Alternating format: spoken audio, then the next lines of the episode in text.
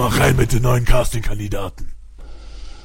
Ich bin der Meister der Angst, der Lord der Furcht. Knie vor mir nieder und winsele um Gnade. Ich zeige dir, was wahre Angst bedeutet.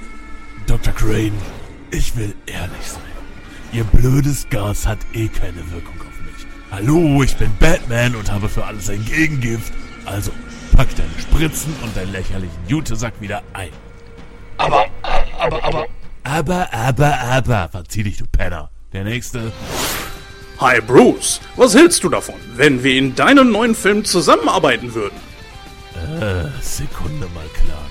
Weißt du, jeder hasst dich. Außerdem bist du voll die Heulsuse. Huhuhu, mein Planet ist explodiert und meine Eltern sind tot. Komm über deine toten Eltern hinweg, Mann. Also Moment mal. Sind deine Eltern nicht auch gestorben? Wieso sagst du das? Ich, ich war ein kleiner Junge. Jetzt bin ich eine Fledermaus. Oh, es tut mir leid, ich, ich wollte nicht. Äh Du bist ein dämliches Weißbrot. Leck mich und hau endlich ab. Lass dich von Ben Affleck spielen. Der nächste. Ich bin Agent Fox Mulder vom FBI und ich bin auf der Suche nach meiner Schwester. Sie wurde von Außerirdischen entführt. Ach, was du nicht sagst. Wirklich? Ich meine, sind wir allein in diesem Universum? Unmöglich, wenn man nur die Wunder betrachtet, die um uns herum geschehen. Wie etwa entkoffinierter Kaffee, Cola ohne Zuckerzusätze oder die sozialen Netzwerke, die eigentlich kein Mensch braucht. Die Wahrheit. Die Wahrheit ist irgendwo da draußen. Security, raus mit dem Spinner. Ey, Mo äh, Moment mal, Sie können die Wahrheit nicht länger verschweigen. Scully, helfen Sie mir! Oh Mann. Der nächste. Hi, ich bin Harvey Dent, der weiße Ritter. Und ich will die Stadt retten. Und ich bin Cookie Dad und will deine Zähne retten. Junge, diese Phrasen stammen aus einer anderen Trilogie. Also wenn du nicht willst, dass deine Zahnbürste morgen ins Leere greift, dann denk dir was Besseres aus. Wir machen hier was Neues und außerdem haben dich schon Nolan und Shoemaker für ihren Film verheizt. Die Welt will was Neues. Nicht schon wieder dich mit deiner halben Freddy Krüger Gedächtnisvisage. Oh Mann, ey, was für ein Arsch. Äh, Volldepp. Wer ist der Nächste? Guten Abend, mein würdiger Gegner. Willst du wissen, woher ich diese Narben habe? Boah, nee, keine geschminkten Typen. Warum denn so ernste? das war längst mal überfällig. der Nächste. Ich bin Captain Jean-Luc Picard und wenn du mich nicht in deinem nächsten Film mitspielen lässt, dann schlage ich dir die Zähne einzeln aus der Schnauze, Junge. Okay, du kannst den üblen Kneipenschläger spielen. Der Nächste. Ich kann deine Gedanken lesen. Du spielst also gerne Zoe Crodon. Du magst Azura Dreams. Du magst Castlevania, wie? Du magst Rollenspiele. Du... Sekunde mal, im neuen DC-Reboot stehst du auf Männer? Alter, kannst du mir auch mal was Neues erzählen? Dieses Gedankenlesen-Dings ist eh total überholt. Ich rufe dann noch mal bei Disney an. Vielleicht können die mir noch ein paar verheizte Marvel-Schurken schicken.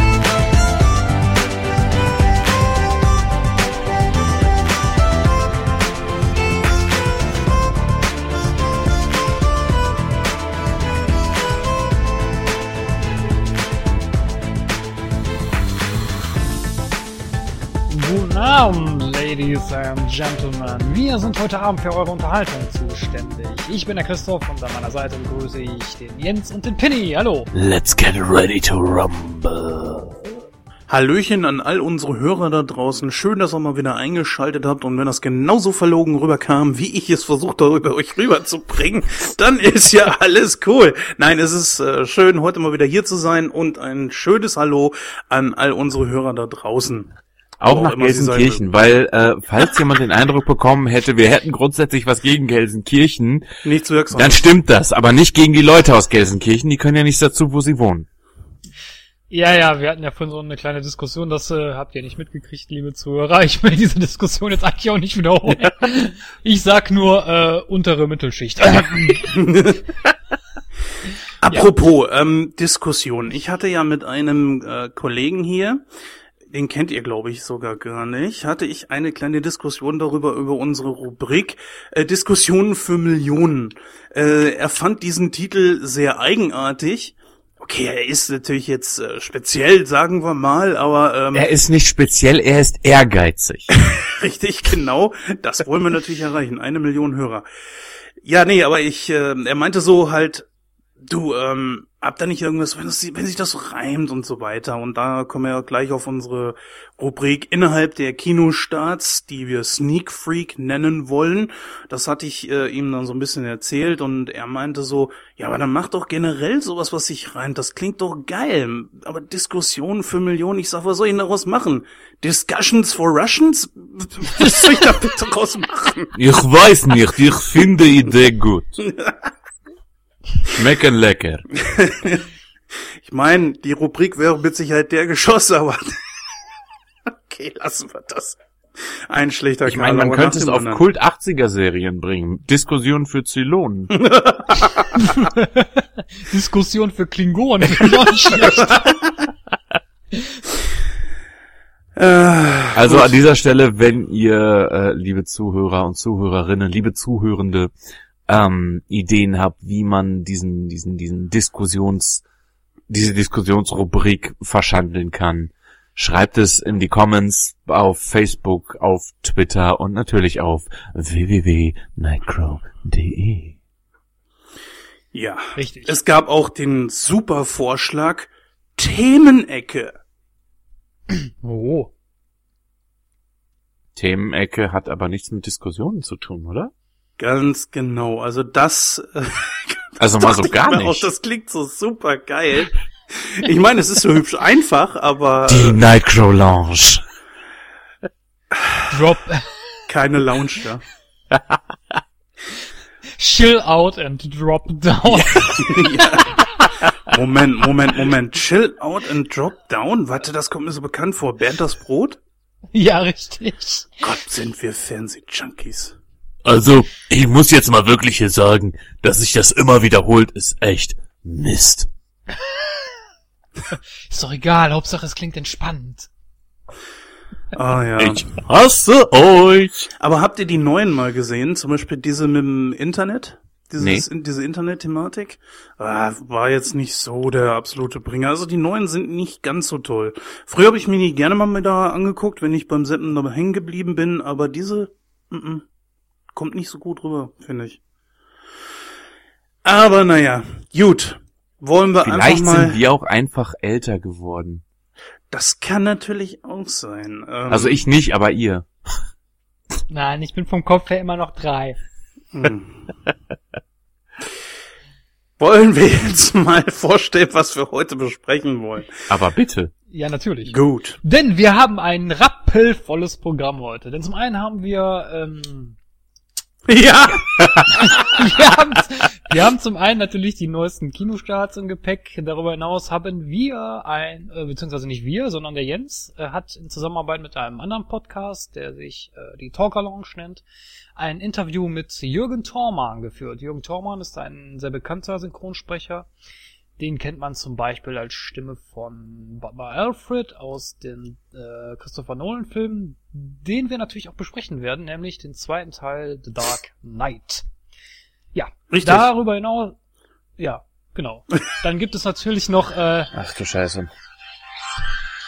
Telefonklingeln von Handys. Ich schalte mich mal eben kurz auf Stumm, Sekunde. Ricky. Hallo, äh, brr, Ähm, bin gerade ein bisschen auf dem Sprung, ähm, weil wir gerade unseren Podcast äh, aufnehmen. Deswegen äh, rufst gerade mitten in der Dings an. Denn da hast In du dir was an. Was kann ich denn für dich tun? Ja gut, das weiß man natürlich vorher ehrlich gesagt nie. Ähm, praktisch gesehen war ich morgen. gezwungen und Ah, es lief, wir ne? waren Könige. Äh, Ja, wir- deutscher wir- Thriller. Kann ich dich da morgen nochmal zu anrufen? Ähm, Weil wie gesagt, sprechen wir, glaube ich, am besten Aufnahme, gleich drüber innerhalb der Kinostarts Ich rufe und unserer mal an, neuen ja, oder Rubrik, Skype die oder dort so. rein spielt, nämlich äh, Sneak Freak, Dann ich melde mich auf jeden Fall noch bei dir, ja? wo wir dann immer mal wieder innerhalb der Kinostarts Bis darauf ansprechen Tschö. wollen, wenn wir eine Sneak gesehen haben. Was natürlich immer eine schöne Sache ist, dass man die äh, Hörer über neue Filme, die jetzt bald anlaufen werden, die wir aber tatsächlich schon gesehen haben. Das ist ja innerhalb der Kinostarts eigentlich nicht so. Wir äh, an, dieser Stelle sei angemerkt, dass wir nicht die Sicherungskopien im Internet unterstützen und das auch überhaupt nicht gut finden, wenn man sowas unterstützt, sondern wir sprechen von ganz legalen äh, Sneak Previews, die regulär in vielen Großstadtkinos laufen. Richtig, ganz genau. Und am das äh, ist natürlich auch, auch eine Empfehlung hier von mir. Also ich habe die Sneak für mich entdeckt. Ich achte nur darauf, dass es Deutsch für mich ist. Ich meine, ich kann Englisch, aber es, es reicht, um sich zu verständigen, es reicht, um einige News im Internet zu lesen, aber einen ganzen Film über, der nicht mal untertitelt ist, nein, das, das kriege ich nicht, äh, nicht so gut hin. Deswegen äh, achte ich schon darauf, dass ich mir deutsche Sneaks ansehe und ähm, das ist meistens auch ausgeschildert. Das ist eine super Sache. Es ist super günstig, es läuft sowieso auf dem Kinotag und Sneaks sind generell super günstig. Heißt Äh, das dann in Konsequenz, du schaust dir im Grunde genommen Schleichvorschauen an? Aber, Komm, der war lustig. aber allein die Computer. Tatsache, dass ich es verstanden habe, zeigt dir schon, dass ich jetzt ein bisschen Englisch kann. Naja, ähm, ja, also es ist auf jeden Fall eine Empfehlung wert und Sneaks sind im Allgemeinen sowieso etwas günstiger. Einzige Manko ist halt eben, dass man nicht weiß, was man Film, für einen Film sich anguckt. Beim letzten Mal war es ja Ruhet in Frieden. Der neue Film mit Liam Neeson, der ja auch zum Zeitpunkt dieser Aufnahme gerade in den Kinos angelaufen ist. Und äh, diesmal hatte ich halt eben nicht ganz so hochgreifen können. Also es lief, wir waren Könige. Ich, ich gehe da aber gleich mehr drauf ein. Ähm, generell muss ich sagen, Sneak ist äh, noch eine kleine schöne Sache. Ich weiß nicht, ob das in anderen Kinos natürlich auch so ist. Da kann ich keine Gewähr für übernehmen, dass sowohl die Loge als auch Parkett gleich kostet. Also auch da äh, spart man wieder. Finde ich eine super Sache. Am bei Dienstag sowieso weniger Leute ins Kino gehen und man dann einfach mehr Platz für sich hat, den man ja so auch braucht. Was das betrifft, rate ich im Übrigen sehr zu Silvester. Stallone? Ohne? Scheiß, geht, ach Quatsch, an Silvester ins Kino zu gehen. Äh, Nicht nachts, sondern irgendwie am späten Nachmittag, keine Ahnung, in die 4, 5 Uhr Vorstellung. Okay. Da ist keine Sau da, man hat im Grunde genommen das komplette Kino für sich und es ist nett. Das kenne ich, das mache ich Heiligabend immer. Finde ich gut. Finde ich auch gar nicht so schlimm. Ich meine, ähm, so einsame Menschen wie ihr, was sollen die sonst tun? Nimmt dich zum Beispiel, weißt du? So, ähm, nächste Sache ist, wir haben, äh, beziehungsweise ich habe auch einen Film gesehen, der jetzt aktuell im Kino angelaufen ist, erst vor ein paar Tagen, nämlich äh, Christopher Nolans neuen Film ähm, Interstellar. Da spielt heute einiges zusammen. The Dark Knight ist ja auch von Nolan und genauso ist unser heutiger Interviewpartner Jürgen Thormann in Interstellar vertreten, nämlich in Form von Michael Caine, der ebenfalls in The Dark Knight dabei war. Also das war eine schöne Sache. Da kann man hier vieles zusammenpacken. Dann habe ich noch einen Film sehen können namens Annabelle, die Fortsetzung beziehungsweise das ist ein Präquel eigentlich zu The Conjuring. Den werde ich auch gleich kurz eben mal anreißen. Der läuft zwar etwas länger schon im Kino, ich würde jetzt sagen ungefähr fünf, sechs Wochen, aber ich habe es mir trotzdem nicht nehmen lassen, ihn zu gucken. Und vielleicht gibt mir ja einer mein Geld zurück. Äh, ja, dazu natürlich noch So die wie Outtakes. übrigens diese Ansage enthält auch diese Folge von Nightcrow wie immer Autoteile in Form von Spoilern. Richtig, ganz genau. Oh, das wird äh, übrigens sehr schwer, Interstellar zu besprechen. Äh, das wird auf jeden Fall so ein Fall sein, wo, wenn wir ihn alle mal gesehen haben und der auf DVD oder Blu-ray raus ist, dass wir uns dem gemeinsam nochmal widmen, wo man richtig spoilern kann. Denn äh, ich habe es mir, also es ist schwierig für mich gewesen, mir im Vorfeld zu überlegen, wie werde ich diesen Film jetzt ansprechen. Aber dazu gleich mehr, denn äh, das war nicht ganz einfach. Du erwartest ernsthaft von mir, dass ich mir nochmal freiwillig einen Christopher Nolan-Film ansehe? Ich glaube, du hast bestimmt in deiner langjährigen Film- und Kinokarriere als Zuschauer hast du dir bestimmt schon Nolan-Filme angeguckt, die äh, du mit Sicherheit nicht schlecht fandest. Nein? Da fällt mir jetzt spontan kein Beispiel ein. das Komm, kannst du ja in Inception deiner Selbsthilfegruppe überwinden, aber Inception hat mir immer noch gefallen. Ich mochte Mir nicht. Inception. der war Hammer, der Film. Äh, auf den kommen wir auch gleich noch zu sprechen. Echt? Okay. Warum? Richtig. Ja, Inception wird sehr häufig in anderen Podcasts und in anderen. Ach, lass uns da gleich drüber reden. Dann, Okay. äh, ne, Bis wollen ja nicht alles vorwegnehmen. Wir allerdings fangen jetzt erstmal an mit Annabelle. Und daraus würde ich sagen, bis gleich.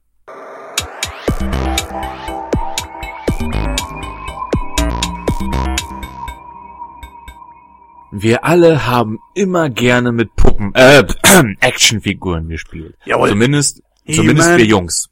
Genau. Ähm, bei den Mädchen waren, die haben auch immer gerne mit Actionfiguren gespielt und nannten sie sie Puppen.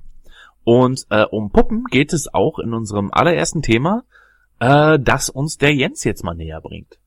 Genau, Jens. Und, äh, und erzähl es bitte, bitte so, dass wir mit den Protagonisten mitfiebern. Und er setzt alles, weil äh, jedes Mal das Wort Puppe durch Actionfigur. Äh, nein?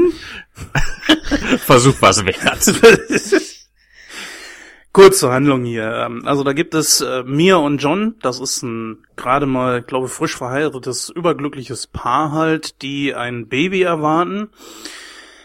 Ja, und noch während der Schwangerschaft richten sich die beiden äh, in ihrem Haus das Kinderzimmer ein und äh, die Mutter, die sammelt auch selbst viele Puppen. Und dann irgendwann kommt ihr Mann um die Ecke und überrascht sie mit einem ja, Prachtexemplar Exemplar von äh, einer Puppe und zwar Annabelle. Ist wohl dort ein sehr großes Sammlerstück und das hat Mia schon lange haben wollen. Ja, doch eines Nachts äh, brechen da Sektenmitglieder in das Haus der Nachbarn und in ihres ein. Den Überfall überleben die beiden zwar, It happens. ja. Doch ähm, die Okkultisten haben das Böse beschworen, das sich nun äh, irgendwie in der Puppe manifestiert hat. Naja, und das natürlich mit äh, nicht gerade tollen Folgen. Äh, dieser Film ist äh, sozusagen die Vorgeschichte zu The Conjuring. Praktisch erzählt es uns die Geschichte der Puppe Annabelle, was ja die ersten paar Minuten in The Conjuring thematisiert wird. Und genau so fängt dieser Film halt eben an mit äh, den ersten paar Minuten aus The Conjuring und geht dann langsam über halt äh, in äh, diese Geschichte von diesen beiden, äh, von diesem Pärchen halt. Und der Film fängt eigentlich recht vielversprechend an. Ich muss sagen, vorweg, ich bin recht enttäuscht von dem Film. Ich habe andere Meinungen mir zu diesem Film schon bereits angehört. Die Meinungen sind äh, mittelmäßig bis gut ausgefallen und auch andere Kritiken sagen, ja, der Film ist gar nicht mal so schlecht. Äh, ich möchte diesen Film eher so im Mittelfeld ansiedeln, denn ähm, das Problem, was ich bei Annabelle einfach habe, ist, mh, natürlich kommen immer so die Vergleiche mit Chucky, ganz klar, eine besessene Puppe, äh, die ein Eigenleben hat. Ja, das kann man natürlich vergleichen. Aber damit endet das ganze Ding auch schon. Die Tochter der Nachbarn ist seit vielen Jahren verschollen und war in irgendwelchen Sekten äh, zu Hause, die den Teufel wohl beschworen haben, beziehungsweise verehrt haben.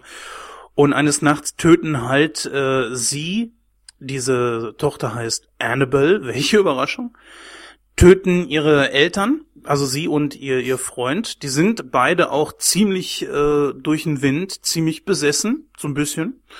Das haben die auch in der Therapie nicht überwunden.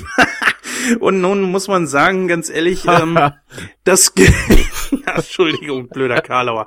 Nee, aber im Ernst, die beiden äh, sind besessen von irgendeinem Dämon, welcher, äh, nachdem die beiden überwältigt wurden, beziehungsweise dann natürlich auch getötet wurden durch die Polizei, irgendwie in diese Puppe gelangt sind. Äh, oder nur ein Dämon, so genau kann man das nicht sagen, aber so beide besessen waren beide.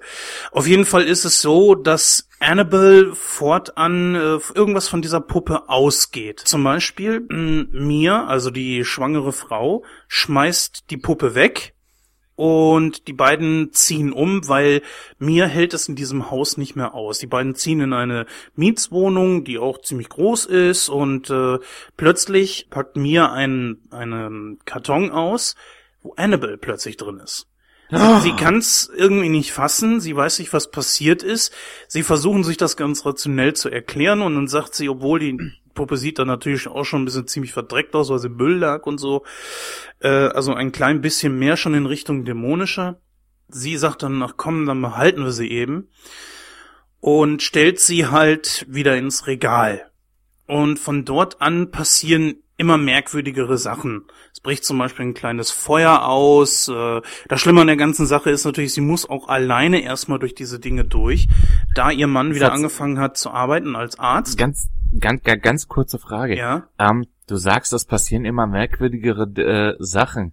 Merkwürdiger als dass Okkultisten in mein Haus einfallen und das Böse in meine Puppe manifestieren? Gut, dass das natürlich, dass ein Dämon von dieser äh, Tochter, von den Nachbarn, Annabelle, halt in diese Puppe gegangen ist, das wussten sie ja nicht. Es gibt Ja, aber die Foto- Okkultisten waren doch auch bei denen drin, oder? die Hab ich das jetzt Okkultisten, falsch verstanden? also um es genau zu sagen, ähm, das Pärchen hat Nachbarn gehabt. Diese Nachbarn haben eine Tochter gehabt, die in schon in frühen Jahren verschwunden ist, die sich wohl einer oder mehreren Sekten angeschlossen hat, die den Teufel verehren. Und wohl auch zu dem Zeitpunkt, äh, wo die ähm, da auftauchen, auch besessen sind. Und zwar äh, dringt diese Tochter Annabelle zusammen mit ihrem Gefährten in das Haus der Nachbarn ein, also bei ihren Eltern und bringt ihre eigenen Eltern um. Und danach gehen die halt bei Mia und John rein und bedrohen auch die beiden und können auch nur knapp überwältigt werden. Mia zum Beispiel äh, wird, glaube ich, von dem Typen oder so in den Bauch gestochen. Eine Szene, wo man natürlich schon ein bisschen schlucken muss, weil die gute Frau ist schwanger. Und Ja, aber worauf ich hinaus will, ist bei dem, was du alles erzählst, die sind Kummer gewohnt, oder?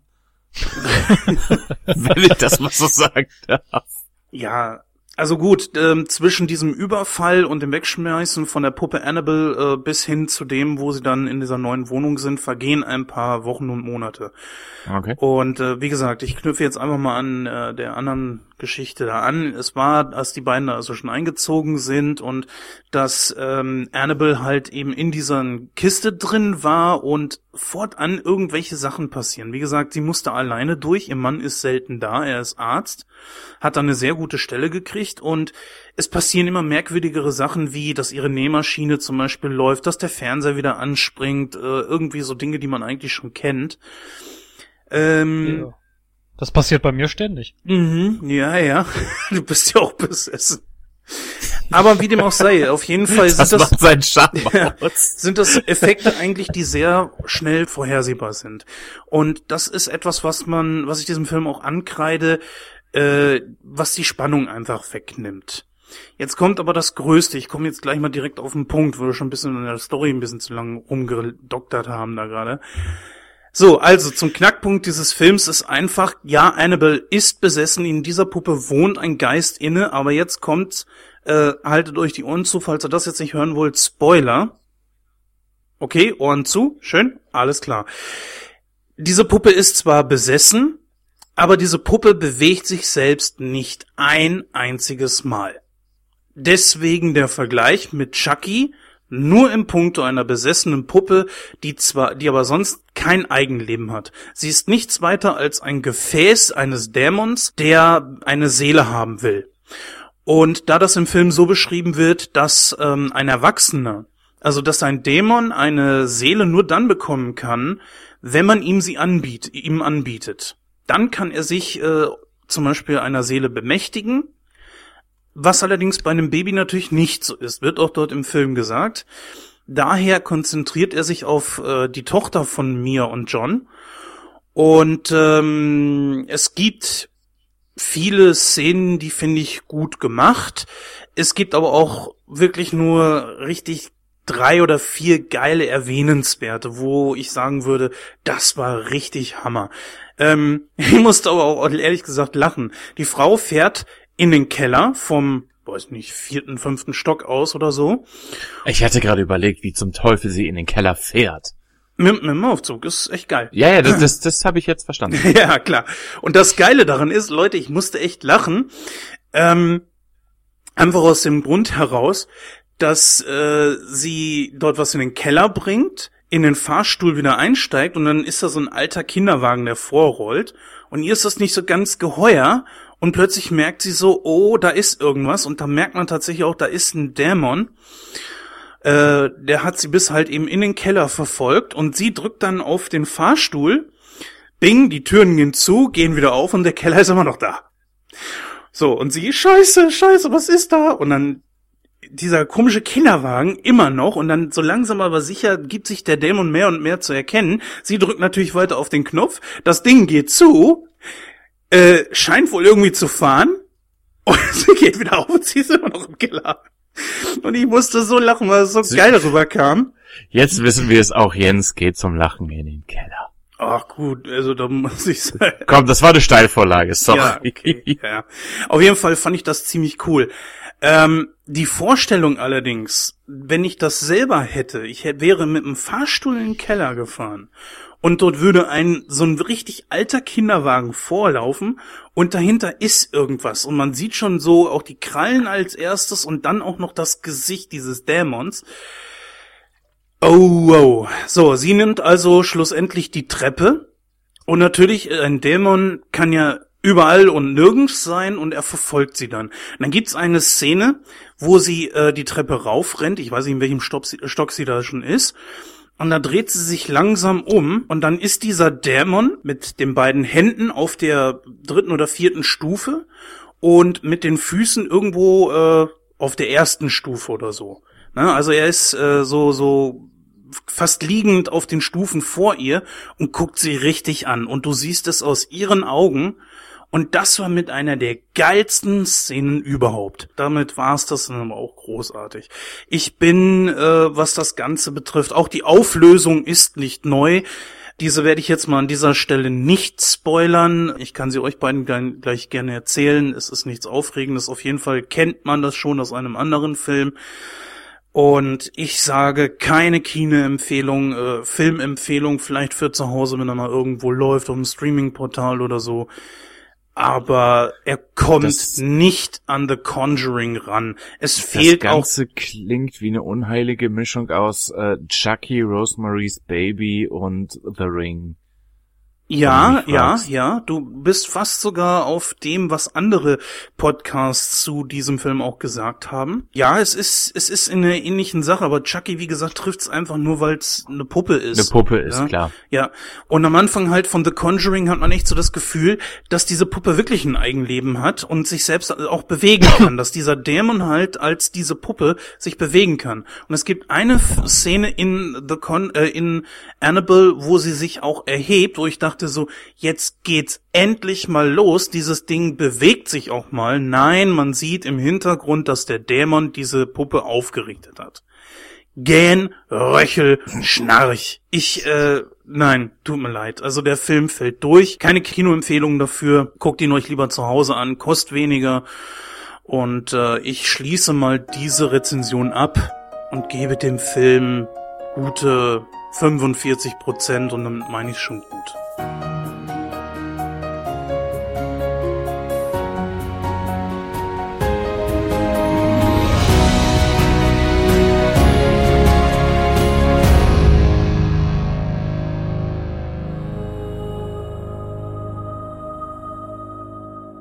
Ja, soweit dann Annabelle. Dann widmen wir uns jetzt den neuesten Kinostarts. Das ist ja schon quasi legendär bei uns. Ja, godlike. und das ist eine gute Überleitung zu dem Film, den sich der Pinny vorgenommen hat. Vorgenommen hat. Äh, erzähl doch mal. Ja, also ich habe mir äh, den Trailer und die Infos zu die Legende von Prinzessin Kaguya angeschaut. Ähm, worum geht's da? Laut moviepilot.de geht es um Folgendes. Der alte Bambussammler Holy fuck. Taketori Äh, no... Taketori no. Kina entdeckt eines Tages ein kleines Baby in einer leuchtenden Bambusknospe. Gemeinsam mit seiner Frau beschließt er, das kleine Mädchen großzuziehen. Sehr schnell wandelt sie sich zu einer schönen jungen Frau, um deren Hand viele Adlige werben. Nur entpuppt sich das Ganze als nicht so einfach, denn zu Kaguyas Wünschen zählt das Heiraten nicht unbedingt. Ähm, das klingt wie eine merkwürdige Verquickung aus Däumeline und Merida.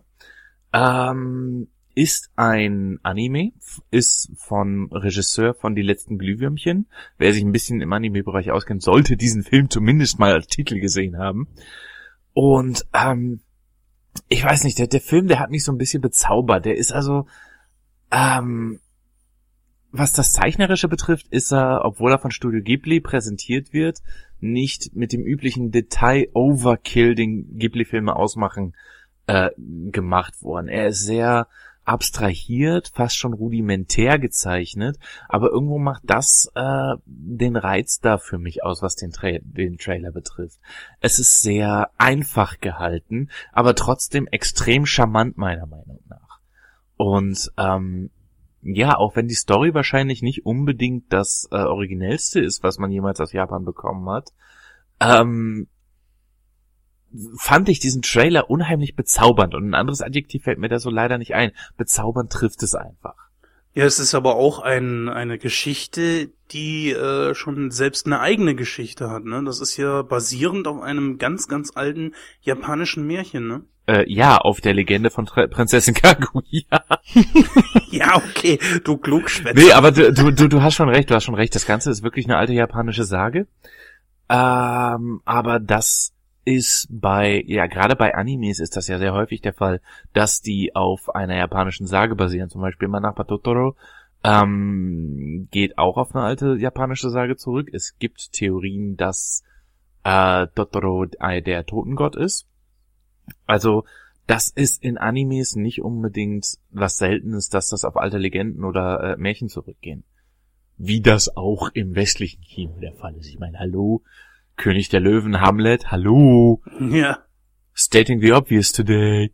Nein, aber du hast schon recht, das Ganze basiert auf dieser Legende.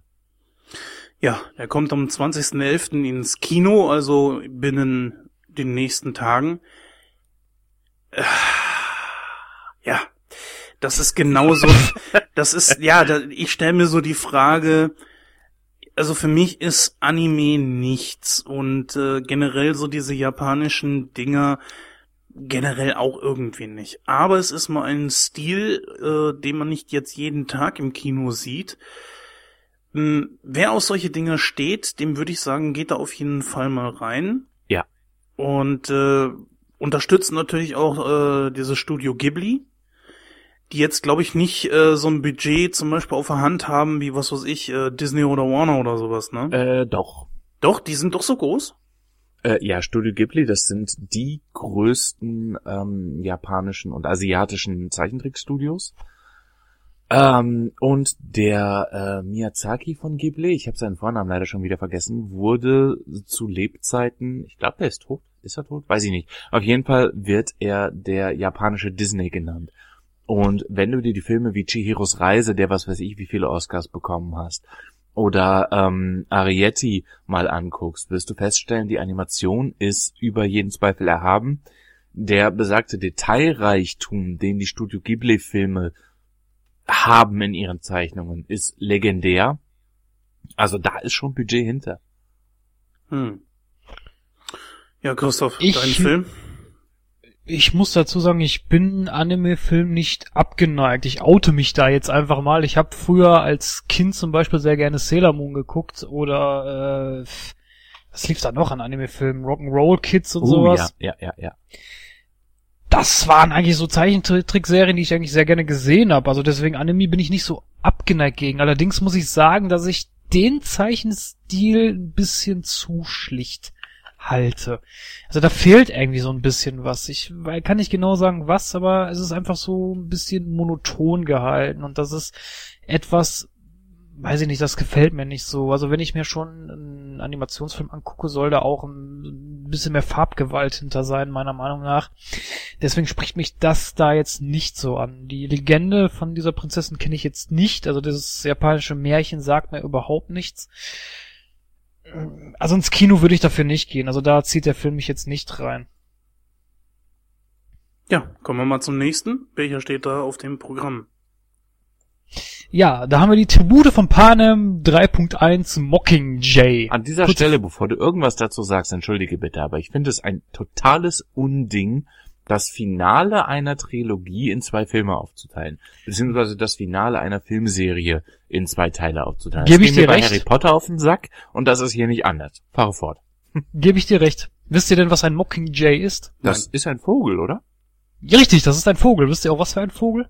Ist das nicht das blöde Vieh, das im ersten Teil äh, die Leute verarscht hat, weil es die äh, die, die, die, die, die, die, die, die, schlag mich tot, die Geräusche von den Kindern übernommen hat? Richtig, ein Spotttörpel. Ja. Genau. So, dann mal ganz kurz zur Handlung. Nachdem ihr District 12 völlig zerstört wurde, lebt Katniss nun im District 13. Besser als in District 9. Ah! Entschuldigung. Die dortigen Bewohner leben im Untergrund und sind entschlossen, die Regierung zu stürzen. Sie nutzen Ken Katniss als Gesicht für ihr, ihre Revolution. Diese weigert sich jedoch zunächst an den Propagandaaktionen teilzunehmen, da ihr Freund Peter als Lockvogel von der Regierung missbraucht wird. Als die Bewohner von District 13 Katniss in Aussicht stellen, den Präsidenten selbst töten zu dürfen und Peter nicht zu bestrafen, willigt sie ein, die Revolution anzuführen. So, ich muss dazu sagen, ich habe mir jetzt kürzlich die Bücher mal durchgelesen, weil mich das mal interessiert hat. Ich weiß also dementsprechend schon, wie der Film enden wird. Ähm, ich fand den zweiten Teil am besten. Ich fand den ersten Teil ein bisschen langweilig, ehrlich gesagt. Den zweiten, den habe ich mir im Kino angeschaut. Der hat mich wirklich sehr begeistert, äh, ist auch sehr nah an der Buchvorlage.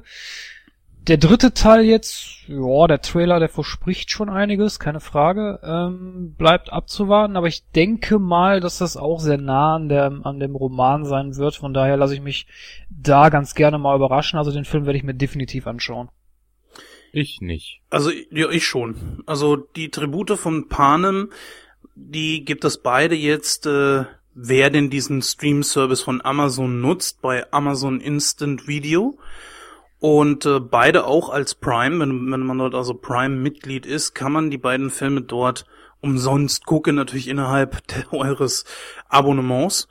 Und ich würde empfehlen, doch, guckt euch die mal an. Ja, der erste ist ein bisschen zäh, das muss ich sagen. Er hat aber mehr, er zieht einfach mehr. Und zwar deswegen, weil es sich wirklich um Kinder handelt. Bei äh, die Tribute von Panem muss ich unweigerlich immer an Running Man denken. Weil auch dort äh, bei Running Man Leute aufgrund einer Show in ein äh, Terrain gesperrt werden und dort als allerletzte äh, dann überleben müssen. Es geht also darum, tatsächlich auch zu überleben und am Ende einen Preis zu empfangen. Das ist bei die Tribute von Panem ähnlich. Nicht gleich, ähnlich. Ich, ich unterstreiche es nur. Deswegen finde ich das so ein bisschen, dass man da Parallelen ziehen kann. Hier hat man halt eben, wie gesagt, äh, Kinder beziehungsweise Jugendliche, die sich gegenseitig abschlachten müssen. Und das ist schon ziemlich krass, finde ich. Aber es ist nichts Neues. Mm, Entschuldige. Aber äh, Battle Royale gibt's in verschiedensten Ausführungen. Da sind wir auch wieder in Japan. Ähm, Gerade mit dem ersten Tribute von Panem-Film, der wurde häufig mit Battle Royale gleichgesetzt oder zumindest verglichen. Und diesen Vergleich kann ich absolut nachvollziehen. Ich habe den zweiten jetzt noch nicht gesehen, sage ich auch ganz ehrlich. Aber äh, der erste, da musste ich mehr als einmal definitiv an Battle Royale denken, der eine sehr ähnliche Thematik hat. Ist auch nicht unbedingt anders als bei dem Film mit Stone Cold Steve Austin. Entschuldige, ich weiß gerade den Titel nicht. Äh, wo dann ähm, Häftlinge auf eine Insel gebracht werden und per Internetstream können die Leute sich dann dort einloggen und sich das ansehen, wie diese Leute sich gegenseitig abschlachten. Und der letzte erhält dann eine Freilassung, also die Begnadigung. Selbstredend ist das kein neues Thema, da muss ich euch beiden recht geben. Allerdings äh, finde ich den Grund, warum diese Hunger Games überhaupt veranstaltet werden. Das wird in den Filmen nicht so wirklich deutlich, finde ich. Es wird zwar kurz erwähnt von President Snow, aber in den Büchern kommt das ein bisschen besser rüber. In dem Film wird das nur so Larifari nebenbei erwähnt, so ja von wegen, ja, wir müssen ja da halt was machen, damit wir halt die Distrikte unter Kontrolle kriegen. Irgendwie so wird das ja da kurz mal am Rande erwähnt. In den Büchern wird das aber ein bisschen deutlicher. Also da finde ich, äh, krankt der Film auch, oder krankt die Reihe auch so ein bisschen. Naja, gut, lass ich gelten, klar. Also ich habe Nebenbei, jetzt die, der Präsident, war das Donald Sutherland? ja, Yep. Okay. sehr geil gespielt übrigens, muss ich sagen. Ähm, ich finde, dass sowohl Teil 1 als auch Teil 2 sich gegenseitig nichts nehmen, weil, wo ja, kann man das erwähnen? Ich denke schon, oder Christoph, dass die Hunger Games ja, also dieses, dieses äh, Szenario nicht komplett zum Ende geführt wird am Ende von Teil 2. Kann man, glaube ich, erwähnen, oder? Kann man erwähnen, Ja. ja. Also es wird nicht direkt zum Ende geführt, es, es werden nicht alle Tribute umgebracht, es wird nicht so laufen wie im ersten Teil. Und es gibt verschiedene Wendungen in diesem Film. Was aber auch, was aber auch daran liegt, dass ein neuer Spielleiter äh, beim zweiten Teil dabei ist. Ne? Richtig. Alte wurde, der alte wurde ja getötet, der übrigens Crane hieß, was ich sehr witzig fand. Bevor wir uns da jetzt in eine detaillierte Besprechung zu den Filmen 1 und 2 verirren, was wir nicht sollten, ähm, der Trailer von 3.1, findet ihr den wirklich ansprechend? Ich meine, er strotzt vor Klischees, viele Sachen gehen kaputt. Wir haben eine Frau im engen Latexanzug, die sich gegen die Obrigkeit aufstellt. Äh, wir haben Charaktere, die für mich kein Deut interessanter oder sympathischer sind als im ersten Film und da waren sie schon nicht sonderlich für mich. Ähm, ich weiß nicht, das ist so Revoluzzer TV für Kinder. Das spricht mich so gar nicht an eigentlich. Wie gesagt, also ich habe die Bücher jetzt Schwierig. letztens gelesen, deswegen, deswegen würde ich sagen, ja, weil wie gesagt, ich, du hast den zweiten, ich fand den zweiten Teil zum Beispiel klasse, also der war wirklich nicht schlecht und äh, Ich habe ihn nicht gesehen, weil mich der erste schon irgendwie abgefuckt hat. ja, das muss ich, der erste Teil hat mir auch nicht gefallen, aber der zweite, den fand ich zum Beispiel ganz gut. Ähm, äh, ich weiß nicht, also ich fand den Thriller schon ansprechend. Daraus, weiß ich, vielleicht wäre es anders gewesen, wenn ich die Bücher jetzt nicht gelesen hätte, keine Ahnung. Aber nein, aber ich werde mir den Film definitiv anse- ansehen im Kino. Können wir schon spoilern, was wir vorhaben?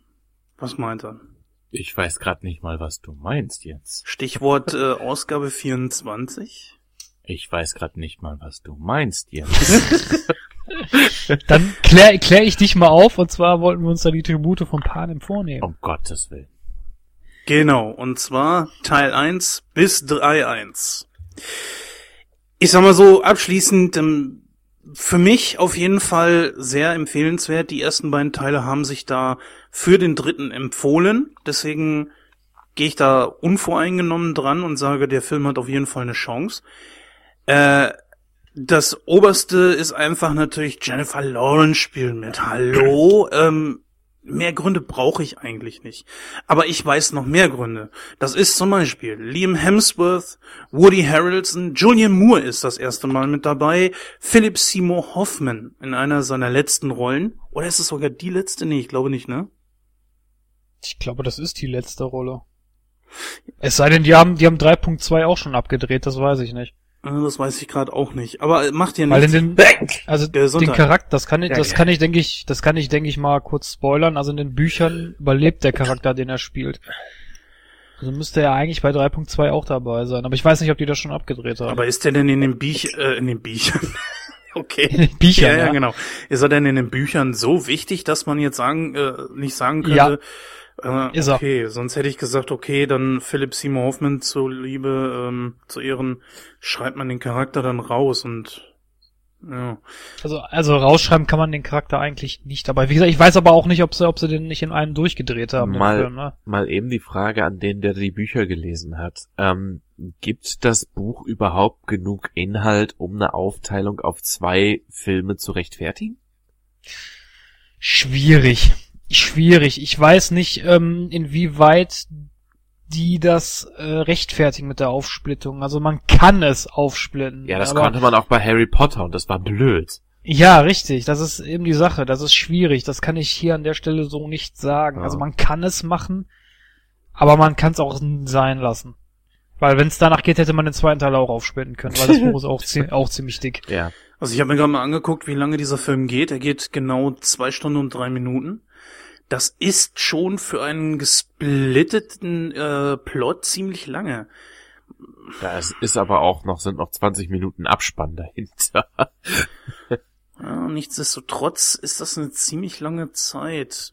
Einfach mal abwarten, also noch kann man es Ja. nicht sagen. Äh, 20.11. ist Kinostart, sei noch erwähnt. Und wer ja mitspielt, haben wir ja schon gesagt. Also, und wie gesagt, wir haben, Sehr dezentes Fanboy-Gehabe. Ja, wie gesagt, ich stehe dem offen gegenüber. Äh, wir haben halt vor, äh, die nächste Sendung den Tributen von Panem zu widmen. Ich denke, da ich werden freu mir, Gentleman, ich freu mir. Mm. Yippie yay. und werden auch versuchen, ähm, wir haben schon einen festen Te- Aufnahmetermin, aber immer kann was dazwischen kommen. Daher angeteased, aber äh, nicht hundertprozentig versprochen, ein Interview mit der deutschen Stimme von Katniss. Und das äh, passt natürlich wie die Faust aufs Auge. Und da freue ich mich jetzt schon drauf. Dann als nächstes, das würde ich gerne vorstellen, sind die Pinguine aus Madagaskar. Ich habe, ähm, wir haben uns natürlich alle angeguckt und haben gesagt, äh, welche Filme wollen wir jetzt vorstellen? Und jeder hat sich da von je einer Woche einen Film rausgesucht. Dieser Film hier, äh, der startet am 27.11., also in rund äh, einer bis anderthalb Wochen, je nachdem, wann ihr diesen Podcast hört. Äh, es ist natürlich eine Auskopplung von Madagaskar, ganz klar. Das ist ja nichts Neues. Das äh, kommt ja auch mit den Minions. Äh, Also, es ist, es ist schwierig. Also die, die, ähm,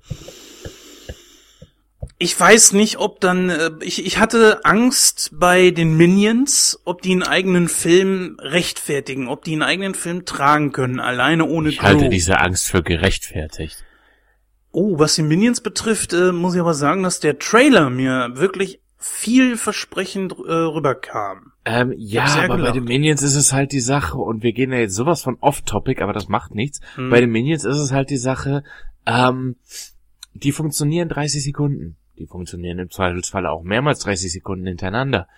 Aber kriegst du diese quiekenden, kreischenden Vollidioten in einen 90-Minuten-Film, ohne dass sie einem gesteigert auf den Sack gehen?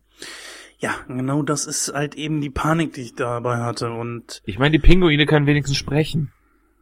was es glaube ich nicht besser macht, aber ich weiß nicht, Madagaskar, Wahrscheinlich nicht, nein. Madagaskar hat ja jetzt auch mehrere Teile. Äh, die Pinguine waren mit, äh, genauso wie die Minions zum Beispiel, so ein sehr beliebter Teil und dann hat man sich vorher einfach gesagt, okay, da machen wir jetzt einen, einen eigenen Film draus.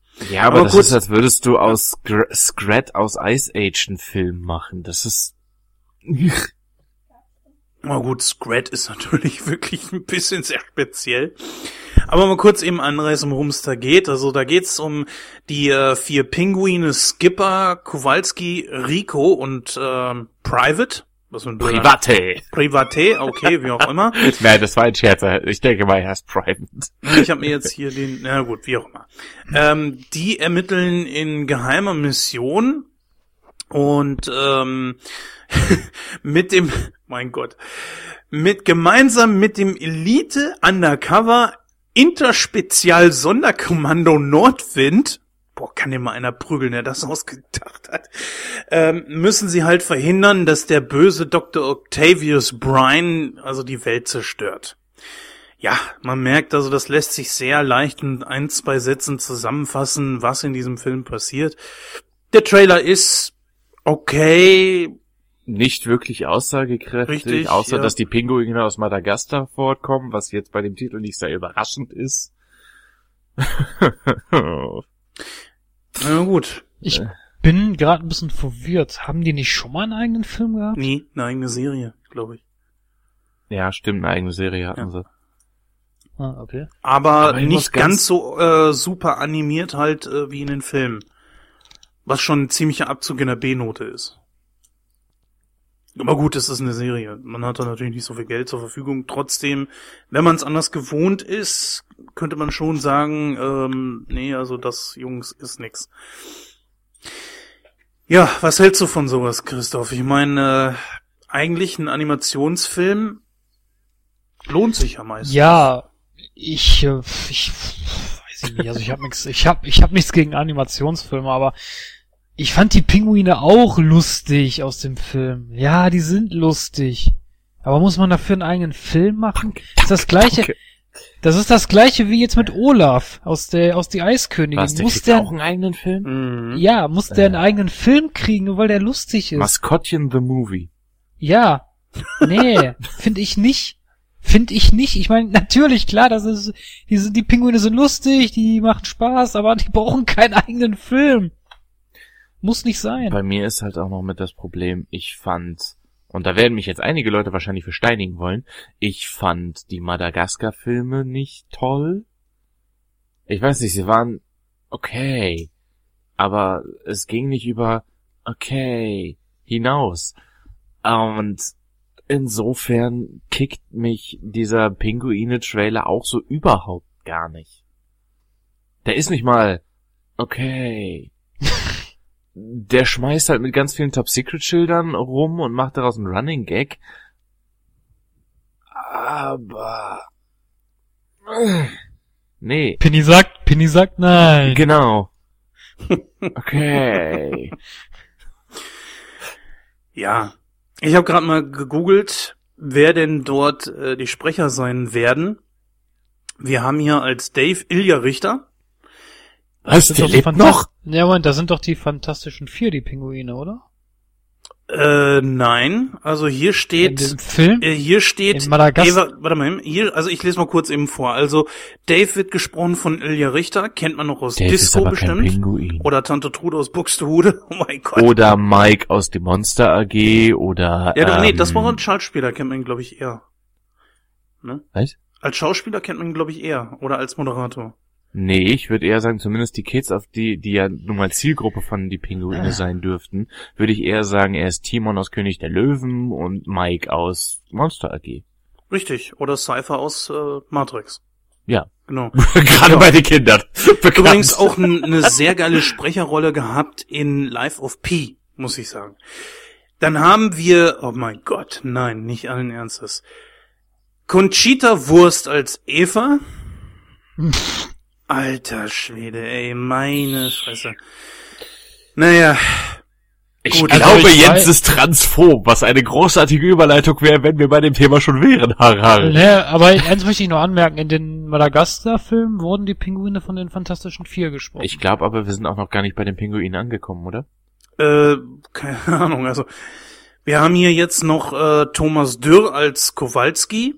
Was Thomas D. von den Fantastischen Vier ist. Richtig, Ja, genau. okay. Michael Schmidt als Private. Was von den Fantastischen Vier ist. Ich glaube, Schmidti heißt er da, oder? Ne, Smudo ist das, oder? Achso, ja, kann auch sein. Andreas Rieke als Rico. Äh, Ich bin kein Smart. und Michael Beck als Skipper. Ja. So viel Also die dazu. Fun- Okay, Fantastisch ne, dann sind das, dann sind das die, ja, dann sind das die gleichen, okay. Ja. Kann ich mal kurz gucken, ob das auch die gleichen Sprecher sind, die wir auch in der Serie haben. Ähm, da mal im Schauen. Äh, Schmidt. Äh, äh, äh, ja, sind auch die gleichen Sprecher wohl. Ja, also kurz überflogen sind das wohl die gleichen Sprecher auch in der Serie. Genau. Ja. So viel also dazu. Kinoempfehlung, klar, äh, solche Filme, die machen es immer gut, machen sich immer gut im Kino, gerne auch als 3D, denn Animationsfilme und 3D passt immer gut zusammen, wenn es auch dem Ich Aufpreis meistens auch, nicht wenn rechnet. mir Sachen ins Gesicht fliegen. äh, Torten. Dartpfeile. Egal, weiter. Ja, dann stellen wir den nächsten Film vor. Wer ich? Pff, mir ist egal. Ja, mach ich jetzt einfach mal. Und äh, erzähle euch was über was? Mach das. Ja, mach ja. Über äh, Über die ich, hoffe, ich, ich, Autobahn. ich hoffe, ich butchere diesen Titel jetzt nicht, weil äh, ich hasse die TH-Laute im Englischen. The Zero Theorem. So in der Art. Das Zero-Theorem. Oh, Digga. Alter, hey. Okay, worum geht's hier? So ein Typ ist ein Computergenie, das zurückgezogen in einer alten Kapelle lebt. Sein Leben widmet er einem Projekt, das den Sinn der menschlichen Existenz erforschen soll. Menschlichen Kontakt pflegt er nur zu wenigen Personen, einer davon ist Bob, der Sohn eines Unternehmers, der dessen Forschung unterstützt. Er weiß jedoch nicht, dass Bob von seinem Vater geschickt wird, also von Bobs Vater, um seine Forschung zu überprüfen. So, das Ganze klingt jetzt wie A Beautiful Mind für Hartz-IV-Empfänger, ist aber ist aber ein äh, Terry Gilliam-Film. Und da hat er bei mir schon ganz groß gepunktet. Terry Gilliam kennt man unter anderem von 12 Monkeys, aus der Monty Python-Truppe, äh, aus Brasil, ganz besonders aus Brasil. Und hier kommt auch der äh, die Parallele, weshalb mich dieser Trailer so angemacht hat. Dieser Film kann meinetwegen von nichts handeln, aber allein wegen seinen visuellen Bildern ist das Ding absolut sehenswert, könnte ich mir vorstellen. Gerade auf der großen Kinoleinwand, weil es ist wirklich Terry Gilliam in Reinform. Es ist bunt, es ist schräg, es ist bescheuert und ähm, es sieht absolut verrückt aus. Und das spricht mich persönlich extrem an, aus naheliegenden Gründen, hust, hust. Ähm, und ja, ich würde sagen, selbst wenn das Ding von nichts handelt oder so eine in sich zusammengekrümmte Handlung hat, dass man sie erst beim 17.000. Mal gucken versteht, ist das Teil ein Blick wert. Ja, und nicht nur das. Es hat äh, Christoph Waltz als Hauptdarsteller mit dabei. Stimmt. Und der Typ ist ja so ein heißes Eisen seit äh, seinen Filmen mit äh, Quentin Tarantino dass man einfach nur sagen kann, äh, das lohnt sich auf jeden Fall. Also ich habe noch keinen äh, Christoph Waltz Film gesehen, der irgendwie in einer Art und Weise durchfallen würde. Kommt natürlich immer drauf an, was man jetzt mag. Ne? Ja, sicher. Green Hornet zum Beispiel war jetzt auch nicht jedermanns äh, Sache, aber der Typ ist einfach ein richtig geiler Schauspieler. Wir sollten stolz auf ihn sein, da einen deutschsprachigen Schauspieler, er ist ja nicht rein deutsch, also deutscher Herkunft, sondern glaube ich Österreicher ist er, ne? Und ähm, deswegen. ja, ja. also das, das ist kein Schauspieler, der sein Talent irgendwie im Keller einsperrt. Von daher. Diese Referenz habe ich jetzt nicht verstanden, wenn es eine sein sollte. Nein, also das ist ein absolut richtig genialer Schauspieler. Auch Matt Damon ist mit dabei. Äh, einen Schauspieler, den ich sehr gut finde. Von daher würde ich dem Ganzen einfach mal eine Chance geben, auch wenn die Story jetzt vielleicht ein bisschen Hanebüchen klingt. Wobei ich kann, ich kann seit Team America mit Damon nicht mehr ernst nehmen. Wer den Film gesehen hat, weiß warum. Der hat in letzter Zeit auch ein paar etwas blödere Filme gemacht. Der auch das heute noch mal Thema sein wird. Das ist ein, das ist ein Animationsfilm, aber egal. Ähm, im weitesten Sinne. Ähm, Trotzdem ja, hat er das Null, fragwürdige Filme gemacht, finde ich. Das Null-Theorem, ja. Ich finde ich finde es immer witzig, wenn in einem Film einer vorkommt, der Bob heißt. ja, schon, oder? Es wäre eigentlich ziemlich geil, wenn der Typ jetzt noch in der dritten Person immer von sich redet, dann ist das ein richtiger Bob. Kennt man ja von Bob Dole. Bob Dole hört am liebsten, wenn Bob Dole über Bob Dole redet. Look at me, I'm the Bob. Ansonsten, äh, Ansonsten ist die Story natürlich ja schon ein bisschen Hanebüchen, also. Ja, aber nenn mir einen Terry Gilliam-Film, bei dem das nicht der Fall war. Ja, das, das ist schon richtig. Also ich muss auch dazu sagen, was der Penny vorhin gesagt hat, kann ich nur unterschreiben. Also Terry Gilliam-Filme, die lohnen sich schon. Aber ich, ja, ich war aber fürs Kino wäre es mir aber trotzdem ein bisschen zu riskant, weil ähm, ja, der Jens bringt es immer so gerne an mit, mit dem Geld. Der hat immer so eine schöne Liste, ne, von wegen Popcorn, Parkplatz und so weiter. Ähm, von daher, nein, also ins Kino würde ich dafür jetzt nicht gehen. Hm. Sei noch anzumerken, 27.11. ist der Kinostart in Deutschland. Ja. Gehen wir zum nächsten über und äh, Christoph, da bist du, glaube ich, jetzt dran, oder?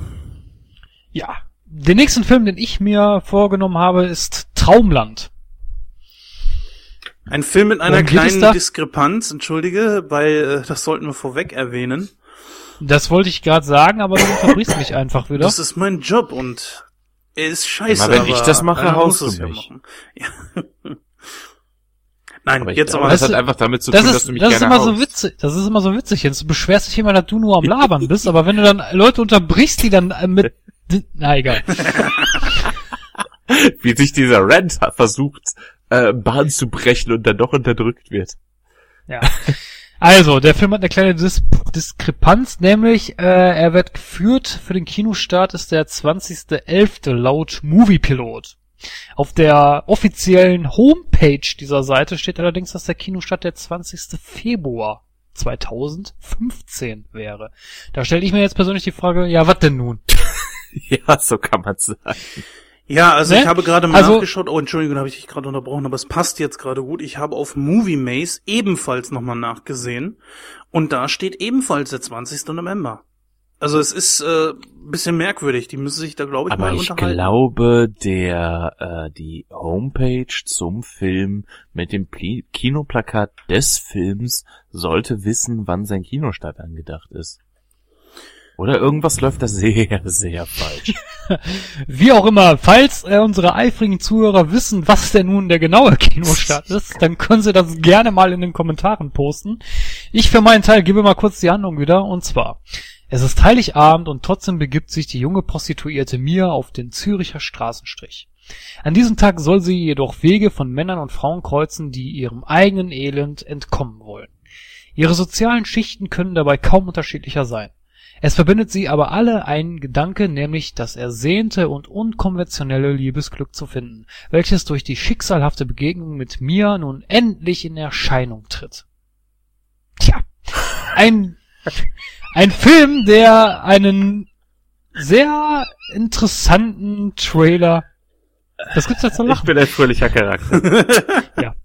Also ich fand den, den Trailer recht interessant, äh, war ansprechend. Ähm, ich bin sogar hin und her gerissen, ob ich da wirklich ins Kino gehen soll, weil ich fand, äh, also wie, ich fand den Trailer wirklich ansprechend, also es hat mir gefallen. Ich war bei dem Trailer sehr hin und her gerissen. Einerseits wusste ich nicht, was das Ding von mir wollte. Ähm, wir haben da diese ältere Dame, die ihrem Sohn oder was das für ein Typ darstellt, äh, eine Packung Anallubrikat unter die Nase hält und, und fragt, was das soll. Und er, keine Ahnung! Ähm, ob das jetzt irgendwie so, ein, so, ein, so, ein, so, ein, so eine Anklage gegen Homophobie ist, so ein Social Justice Warrior Ding, oder ob das einfach nur so ein pseudo-intellektueller Schmuh wie American Beauty sein sollte. Ähm, Du fandest American Beauty pseudo-intellektuell? ja, intellektuell war der jetzt nicht, auch wenn ich den Film mochte. Nee, der war auch nicht pseudo-intellektuell. Nein, ähm, zumindest was den Trailer betrifft, weiß ich nicht, was ich davon halten soll. Es scheint sehr, okay, wenn man bedenkt, dass unsere Hauptprotagonistin eine Prostituierte ist, macht das schon Sinn irgendwo. Ähm, es scheint sehr auf Sex betont zu sein. Dazu übrigens eine ganz witzige Nebeninfo. Die Homepage von dem Film ist traumland.xxx. Von da wird man weitergeleitet auf eine Schwede, äh, Schwedisch, Quatsch, auf eine äh, Schweizer Homepage.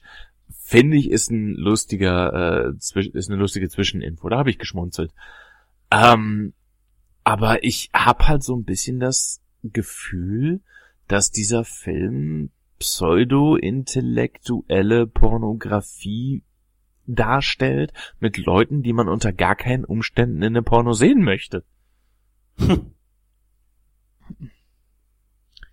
Also ich habe jetzt die alte von, von äh, wie heißt die, Tine Wittler? Die habe ich jetzt nicht da rumrennen sehen, aber äh, nein, Spaß. Ähm, weiß ich nicht, also ich ich, nicht, wenn diese mit also der Film- also der Film- ihre Nylons hochzieht. Also ich fand jetzt nicht, dass der so auf Biegen und Brechen pseudo-intellektuell wirken will. Zumindest hat der Trailer mich, mir den Eindruck jetzt nicht vermittelt. Ganz ehrlich. Jens, was sagst du denn zu mit 60er mit Nylons? Oh, äh, jetzt mal ganz ehrlich. Oh, da wird er nervös, da wird er nervös. Ja, du, da juckt schon die Socke. Nee, Oh aber im allen, also im allen Ernsten ist es schwierig für mich, was ich, ich weiß auch nicht so richtig, was ich von diesem Film halten soll. Gelesen wirkt das alles sehr ernst. Der Trailer wiederum sagt mir so, Junge, Ich weiß auch nicht, ob du mich angucken sollst. Äh, es ist ganz schwierig, deswegen weiß ich jetzt auch nicht so richtig, was ich dazu sagen soll. Es ist etwas, äh, wenn er sich ernst nimmt, okay, das sehe ich mir dann auch gerne mal an. Da habe ich nicht so die großen Probleme mit. Naja, gut, unbedingt im Kino, wer weiß. Ich, ich würde einfach mal sagen, muss jeder für sich selbst entscheiden. Da wage ich jetzt nicht zu sagen, es lohnt sich oder lohnt sich nicht. Auf jeden Fall, ähm, ich werde aus dem Ganzen nicht so, genauso wie du, Penny, so richtig schlau. Das ist für mich genauso unergründlich, wie dass es noch bald einen neuen Rocky geben soll. Also, ich, ähm, weiß es nicht. Adrian! Ja, Killer. Killer dein Boss, Jens. Killer dein Boss. Bin ich ein Tintenkiller? Aber ich verstehe natürlich schon die Anspielung, ist ganz klar. Äh, Und das eines beim sei noch kurz, Mal. Ja, eines sei noch kurz erwähnt zu dem Traumland. Sowohl Kino.de und äh, Filmstarts.de sagen auch 20.11. Also irgendwas stimmt da nicht. Ich meine, wenn jetzt äh, wir vier Seiten aufgerufen haben, Moviepilot, Filmstarts, Kino.de etc., die sagen alle 20.11. ist der Kinostart, dann muss das auf deren Homepage einfach falsch sein, denke ich mir mal. Oder es hat sich was nach hinten verschoben, was noch nicht absehbar war auf den regulären Homepages und die haben die Pressemitteilung noch nicht rausgegeben. Das kann natürlich auch sein, ja. Ja, Penny hat eben schon eine schöne Überleitung gemacht, die ich natürlich. ja, danke fürs äh, so bin ich eben. Ganz genau. Also da äh, einen Film wollen wir euch jetzt noch äh, vorstellen und das ist Kill the Boss 2. Da haben wir Nick Dale und Kurt, die haben es endgültig satt, sich von ihrem Bossen herumkommandieren zu lassen. Und so beschließen sie einfach, dass sie dem äh, ja ihr eigener Boss werden und äh, sich selbstständig machen wollen halt. Doch äh, anfangs ist es halt noch äh, die Lösung wohl aller Probleme, aber äh, naja, es wird schnell von einem Investor zunichte gemacht. Und ähm, deswegen entschließen sich die drei da den, äh, den Sohn von diesem ähm, Investor halt zu kidnappen. Ja, das ist eigentlich schon die ganze Geschichte. Es gab natürlich schon einen Kill the Boss 1, den Äh, ich gab es wirklich? Das wollte ich nämlich fragen. Der ist völlig unter meinem Radar weggetaucht, sagt mir überhaupt gar nichts. Richtig, ganz genau. Das ist nämlich auch das mein Problem. Ähm, ich habe mir rausgesucht. Ähm, naja, es spielt Jennifer Aniston mit. Ich ganz sicher, dass ich, ich bin ein Jennifer Aniston Fan, ganz klar. Und ähm, deswegen dachte ich mir, muss ich diesen Film hier einfach vorstellen und äh, der hat eigentlich ganz gute Schauspieler mit dabei. Zum Beispiel aus Jason Sudeikis, Christopher Waltz und äh, Jason Sudeikis und äh, Jennifer Aniston, die haben ja noch vor kurzem in einem Film äh, zusammen gespielt und zwar Wir sind die Millers. Dabei haben die beiden mir wirklich gut gefallen. Deswegen dachte ich mir, okay, guckst du dir halt mal eben den Trailer an. Jamie Foxx und Jason Bateman sind da auch noch bei. Kevin Spacey, Chris Pine zum Beispiel, den wir als neuen Captain Kirk kennen. Äh, da dachte ich mir, okay, guckst du dir das mal an, mal schauen, was der Trailer eigentlich hergibt. Und ohne den ersten Teil zu kennen, äh, doch, also der Trailer, ich fand ihn witzig. Und sowas würde ich mir auch gerne im Kino ansehen, zusammen mit ein paar Kollegen und da einfach mal herzlich ablachen. Ist jetzt kein Film wie zum Beispiel Interstellar, wo du absolut am Ball bleiben musst, und zwar fast knackige drei Stunden. Das ist einfach nur ein Film, der Spaß macht. Der nimmt sich auch selber nicht ernst, wie man das hier sieht und ähm, Ich möchte an dieser Stelle nur vielleicht ganz kurz auf die Unsinnigkeit eingehen, einen englischen Titel ins Deutsche zu übertragen, allerdings mit einem englischen Titel, der eigentlich nichts mit der Haupthandlung zu tun zu haben scheint. Also im Englischen heißt das Ding, also im Original, äh, Horror Bosses 2. Ja, das macht sehr viel Sinn. Ich weiß nicht, äh, da, äh, Horror Bosses ist für mich genauso auf Deutsch nachvollziehbar wie Kill the Boss. Ich, Also ich denke mal, Kill kennt jeder und Boss natürlich auch. Horrible Horror kennt jetzt, jeder, Boss natürlich auch. Ja, ich, ich weiß es nicht. Also ich, ich versuche mir das jetzt einfach mal zu erklären, auch wenn die Erklärung vielleicht ein bisschen Hanebüchen ist. Aber ich denke einfach mal so, Horrible ist nicht so ein geläufiger Nein, nein, nicht. Horror. Heißt der Horrible oder Horror? Äh, warte mal, wo stand denn das? Horrible. meine, Horrible, das-. Horrible Bosses 2. Mein Gott, nochmal. Ja gut, da ist es vielleicht nachvollziehbar, aber trotzdem. Ich find's einfach bescheuert, aus einem englischen Titel einen englischen Titel für das deutsche Kino zu machen. Das ist dämlich. Da Ja. hätte man auch Horrorbosse draus machen können. Das wäre das gleiche gewesen. Ja, es ist ungefähr genauso wie äh, Ruhet in Frieden, A Walk Among the Tombstones. Was braucht der äh, einen deutschen einen deutschen Titel wie Ruhet in Frieden? Der Film heißt im Original einfach nur A Walk Among the Tombstones und so hätte man ihn im Deutschen einfach aufnennen können. Ja. Ne? Ist genauso ein Quatsch eigentlich. Stimmt schon, gebe ich dir recht. Also einen englischen Titel durch einen englischen zu anderen englischen zu ersetzen, macht genauso wenig Sinn. Ah, ich weiß nicht, also an den Titeln ziehe ich mich schon gar nicht mehr hoch. Also das war ähm, schlimmer wäre zum Beispiel gewesen für Amazing Spider-Man 2, äh, war ja irgendwas mit die Rückkehr der Spinne oder irgendwie sowas, ich weiß nicht mehr genau, da war ja irgendwie was. Äh. Ja, ich habe das nicht ganz verfolgt, ich habe es nur am Rande mitgekriegt, dass man äh, durch den deutschen Titel mehr so in Richtung der alten Raimi-Filme äh, erinnern wollte, weil das Kostüm von Spider-Man jetzt ein bisschen mehr wieder ist wie aus den Raimi-Filmen. Hm.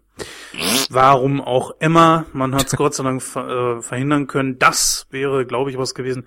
Das hätte mich schon gestört.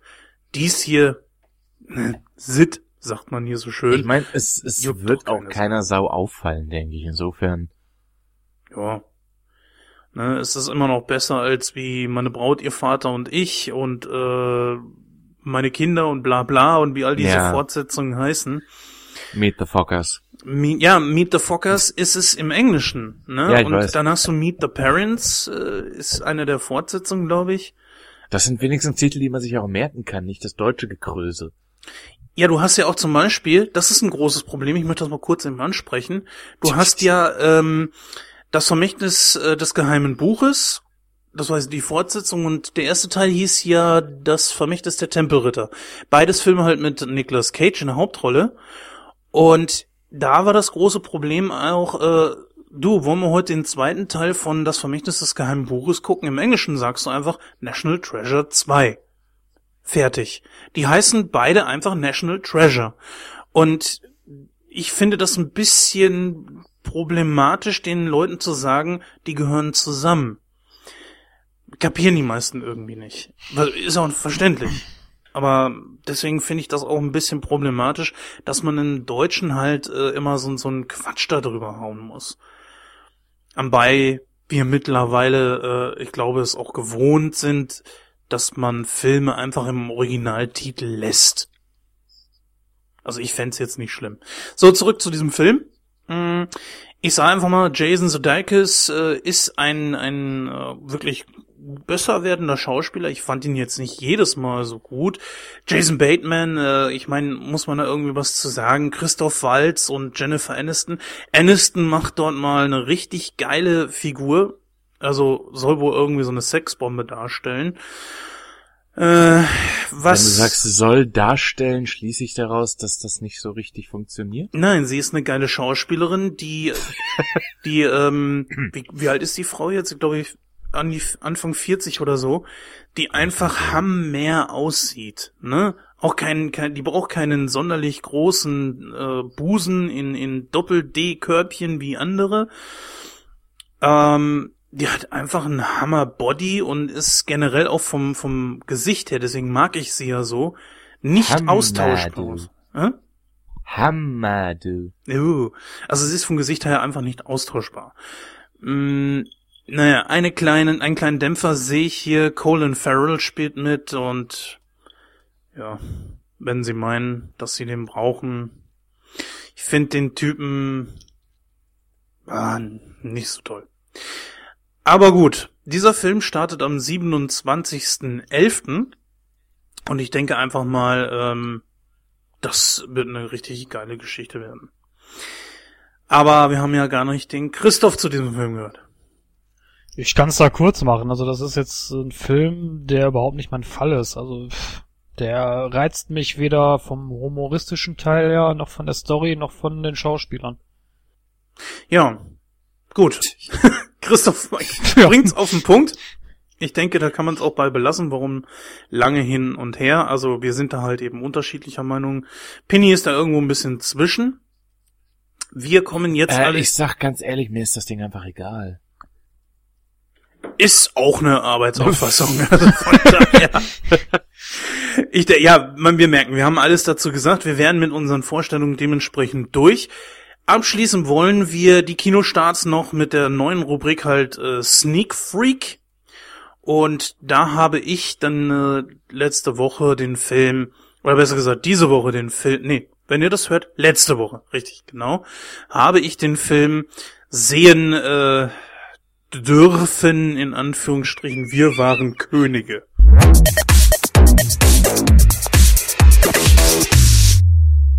Ja, herzlich willkommen zu Sneak Freak. Ich habe es gerade eben schon angekündigt. Wir waren Könige. Den Film habe ich mir in der Sneak angesehen. Als allererstes äh, kommt natürlich immer die Vorstellung, also man bekommt jetzt nicht gesagt, dass sich da einer vorne hinstellt und sagt, äh, ihr seht jetzt das und das, sondern der Film wird einfach eingespielt, manchmal mit, manchmal ohne Werbung. Der Film kommt ebenfalls am 27.11. raus, passt jetzt also sehr gut halt in unsere Kinostarts rein. Pro Es ist ein deutscher Film. ja, es ist ein deutscher Film. Ich musste allerdings ähm, hier eine kleine Anekdote, die vielleicht auch nur die eingefleischesten äh, Nightcrow-Zuhörer äh, verstehen werden. Ich habe so laut gelacht, die Leute haben mich angeguckt. In Co-Produktion mit Arte.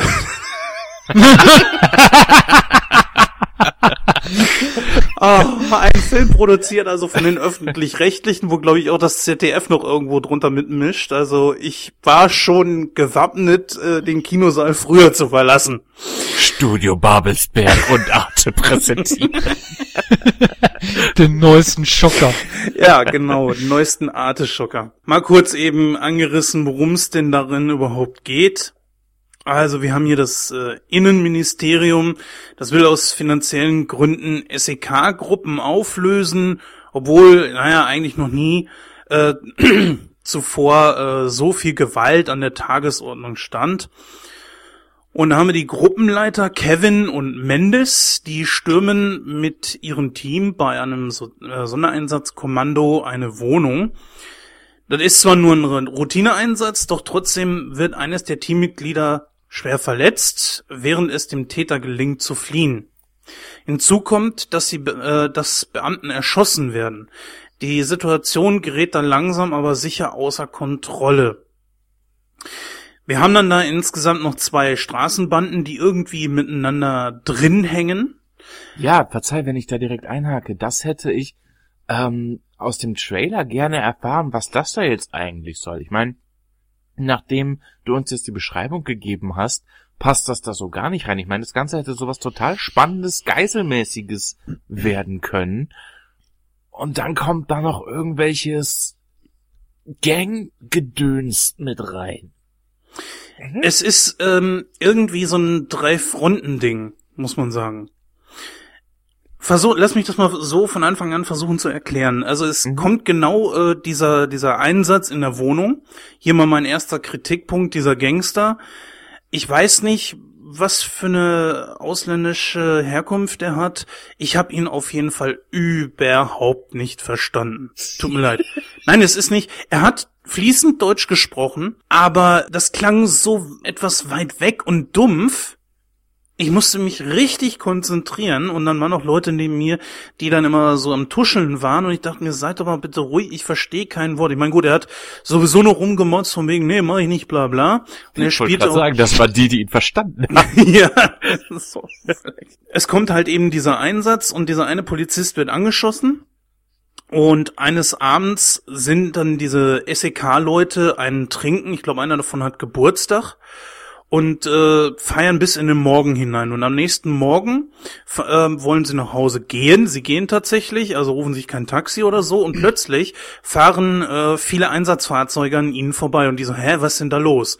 Zwei schwarze Wagen halten an, Kollegen von ihnen, und die sagen, hier, das und das ist passiert, äh, nehmen die dann mit und mit zum Tatort.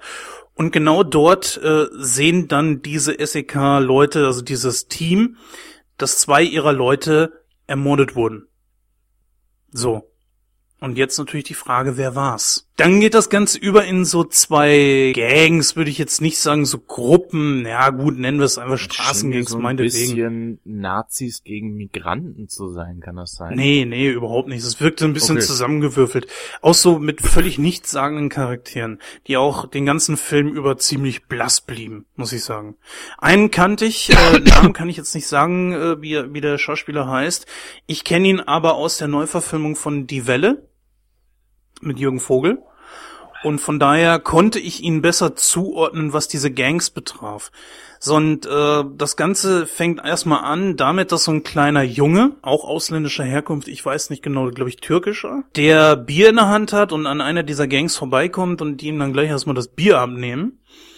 Und er rennt dann halt zur nächsten Gruppe und die wollen natürlich wissen, wo ihr Bier geblieben ist und die andere Gruppe kommt dann, dann noch vorbei und und äh, ja, sie sie machen so ein bisschen ein kleines Gerangel, ne, so ein bisschen Zähnefletschen.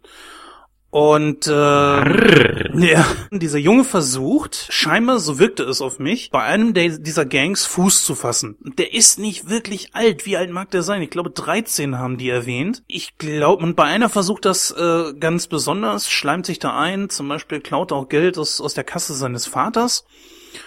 Und der so, so, so, einen, so einen kleinen Mini-Supermarkt hat und äh, schenkt dem Typen da, diesem Anführer, würde ich mal sagen, ein iPod für 180 Euro. Dann muss das ein sehr, sehr alter iPod sein oder du hast keine Ahnung, was iPods kosten. Hm, Oder ja, ich habe keine Ahnung, was iPods kosten. Da bin ich mir jetzt gar nicht sicher. Gut, ich versuche mal ein bisschen äh, mehr zusammenzufassen. So, ähm, einer der Gangmitglieder, wo er halt, wo dieser Junge halt rein will, der äh, arbeitet jetzt bei seinem Vater. Und ähm, eines Tages wird es halt äh, klar, klar für den Vater, dass da 180 Euro fehlen. Er sagt, der Jaust wäre wär das gewesen. Der Jaust schiebt das aber auf dieses eine Gangmitglied, was dort arbeitet. Problem an der Geschichte ist, dass der Junge abends noch eine, eine Knarre findet, und zwar ist das genau die Knarre, mit dem diese beiden Bullen erschossen wurden. So, und er sieht jetzt die Chance, dass er sich selber irgendwie freikaufen kann. Zwei Fliegen mit einer Klappe. Und zwar äh, packt, äh, beschuldigt er gegenüber seinem Vater halt dieses Gangmitglied und packt diesem Gangmitglied noch die Waffe in dem, dem seinen Schrank. So, und dann wird die äh, Polizei gerufen, die halt das alles findet. Und dieses Gangmitglied gerät jetzt in äh, einen Drei-Parteien-Krieg sozusagen. Er wird von der anderen Bande zusammengekloppt, nicht so wenig. Und plötzlich von irgendwoher kommen dann äh, die Bullen und wollen den auch noch zusammenhauen. Und dann geht das halt los. Der Junge ist äh, ziemlich am Ende und stürzt dann noch in irgendeinen so, so Wasserfall rein. Und natürlich haben die Bullen dann Angst, dass, ähm, die, dass der Typ noch lebt, weil die haben den natürlich auch zusammengelatzt und nicht so wenig. Dann geht's halt den ganzen Film darüber, dass die den suchen, dass die Bullen versuchen halt sich auch irgendwo reinzuwaschen. Mehr möchte ich jetzt von der Story nicht erzählen, sonst würde ich da einiges spoilern. Es ist ein schwieriger Film, wo ich anfangs dachte, das lohnt sich auf keinen Fall. Doch ähm, ich muss sagen, es war okay.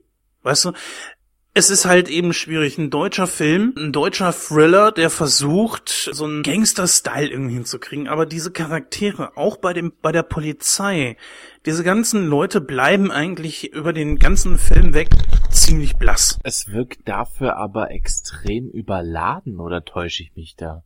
Du hast jetzt so einen komplizierten Plot umrissen, äh, der kann eigentlich nur erträglich sein durch starke Charaktere. Und wenn du jetzt sagst, dass äh, auch das nicht vorhanden ist, hat der Film überhaupt äh, Rehabilitationspotenzial? Also hat er überhaupt einen Grund, dass man sich das Ding anguckt?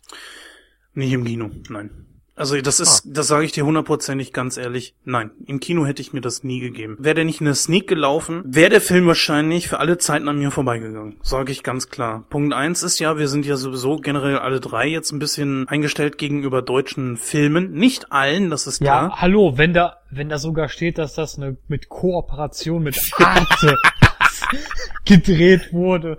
Ich glaube, da ist jede Skepsis auch angebracht, oder? Dem möchte ich beipflichten. Ja, also das, das Problem, was ich jetzt hatte, ist einfach, diese Gangmitglieder irgendwo zusammenzuhalten. Das heißt also, ähm, zwar die Anführer hat man schnell, glaube ich, drin, aber es verstrickt sich in so vielen Handlungssträngen. Zum Beispiel die Bullen sind ganz klar straffällig geworden. Sie haben ähm, ihren Kumpel... Liebe Polizisten, wenn ihr das hier hören solltet, Jens spricht im Privatleben in den höchsten Tönen von euch und respektiert euch im vollen Umfang.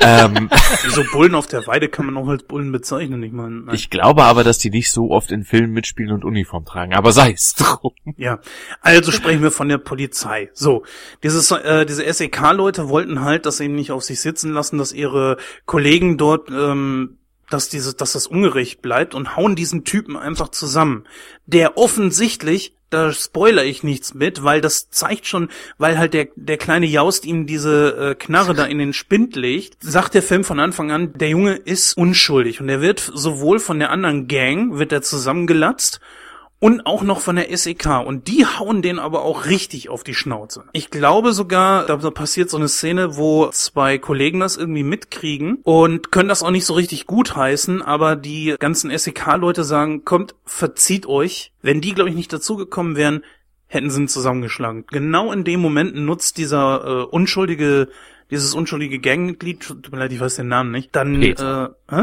Peter. Nein, Bob. genau, Bob. Justus. so viel zu den drei Fragezeichen.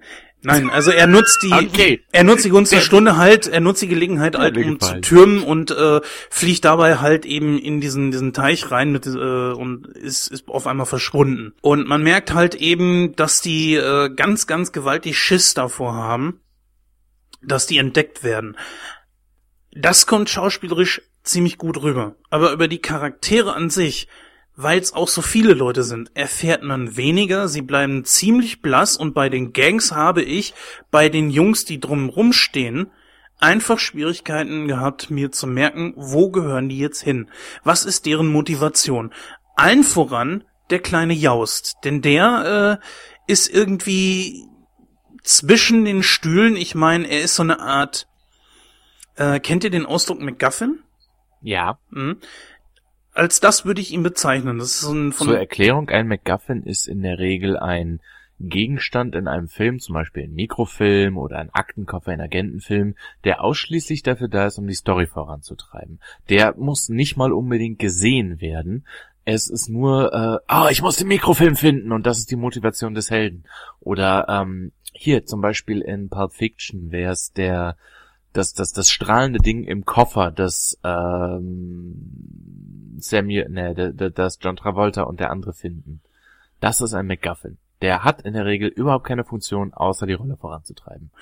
Ja, ich möchte den ganzen Plot jetzt mal ein bisschen abschließen. Ich sage ganz klar, dieser Film ist nichts fürs Kino. Spart euch das Geld, holt ihn euch auf DVD aus der Videothek oder was auch immer, aber ich sage, es ist kein Kinoabend wert. Das wirft aber die Frage auf, kann das Ding überhaupt was? Ich meine, lohnt es sich, sich das Ding aus der Videothek zu holen oder äh, würdest du auch davon abraten? Also für ein deutscher Thriller ist das, geht das Ding okay. Es ist eine schauspielerische Leistung, die ich äh, akzeptieren kann. Es ist jetzt kein Christoph Waltz, ja. Ne, oder Robert De Niro dazwischen. Christoph Waltz, Alter. Ja gut, wen sollte ich sonst? äh, Soll ich Till Schweiger nehmen? Ne? Ne? Ja, unbedingt. Der Mann, der die Zähne nicht auseinanderkriegt. Boah, ey, da muss ich euch am Ende jetzt hier gleich noch was erzählen. Ich habe, als ich, als ich pinkeln war, ich habe ja die Krise gekriegt. So, um das Ganze also abzuschließen, ich gebe diesem Film runde 35 Prozent. So, jetzt eine kleine äh, Anekdote zum Schluss. Es war folgendes, ich bin auf Toilette gegangen und dort hing tatsächlich ein Plakat eines kommenden Kinofilms. So, auch ein deutscher Film. Jetzt ratet Auch von Arte mitproduziert. Nein, das äh, wäre, glaube ich, eine Steigerung gewesen. Nein, es ist ein neuer Till Schweiger-Film. Jawohl, und ratet mal, wer da mitspielt. Du. Na, Das wäre, äh, Schweiger. Waltz. nein. Zum einen spielt natürlich mal wieder Emma Schweiger mit. Also er kriegt es nicht aus dem Kopf, dass das Publikum äh, die, die Blagen einfach nicht ab kann. Die sind nix, die können nix und die will auch keiner. So. Äh, Ja, Moment mal, Til Schweiger kann aber auch nichts und alle hassen. So, Aber ich habe mir jetzt Folgendes gedacht. Die beiden sind jetzt so oft schon in Filmen irgendwo zu sehen gewesen. Vielleicht auch nicht, Das vielleicht ist verwechsel so ein ich bisschen die. wie Will Schmidt und seine, sein Sohn, ne? Ja, kann sein. Auf jeden Fall, äh, die, die Töchter sehen sich ja auch alle so ähnlich. Zumindest war noch jemand auf dem Plakat abgebildet, mit dem ich nie gerechnet hatte. Dieter Hallervorden. Ich weiß jetzt gerade auch nicht, wie der Film heißt, aber allein daran Hä? dachte Die, ich, die Moment mal Sekunde, Sekunde.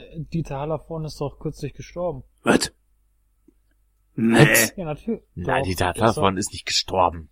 Ach nee, das war dieser Blackie, wie hieß der? Fuchsberger, nochmal? Joachim Fuchsberger. Fuchsberger. Fuchsberger, Joachim Fuchsberger, ja, okay, nee, habe ich mich vertan. Aber Hallervorden, Palim, Palim, ist das eine Komödie dann, oder? Ja, das, das Plakat zeigt das eindeutig. Also er ist auf jeden Fall schon zum Beispiel mit dem Teddybär im Arm zu sehen.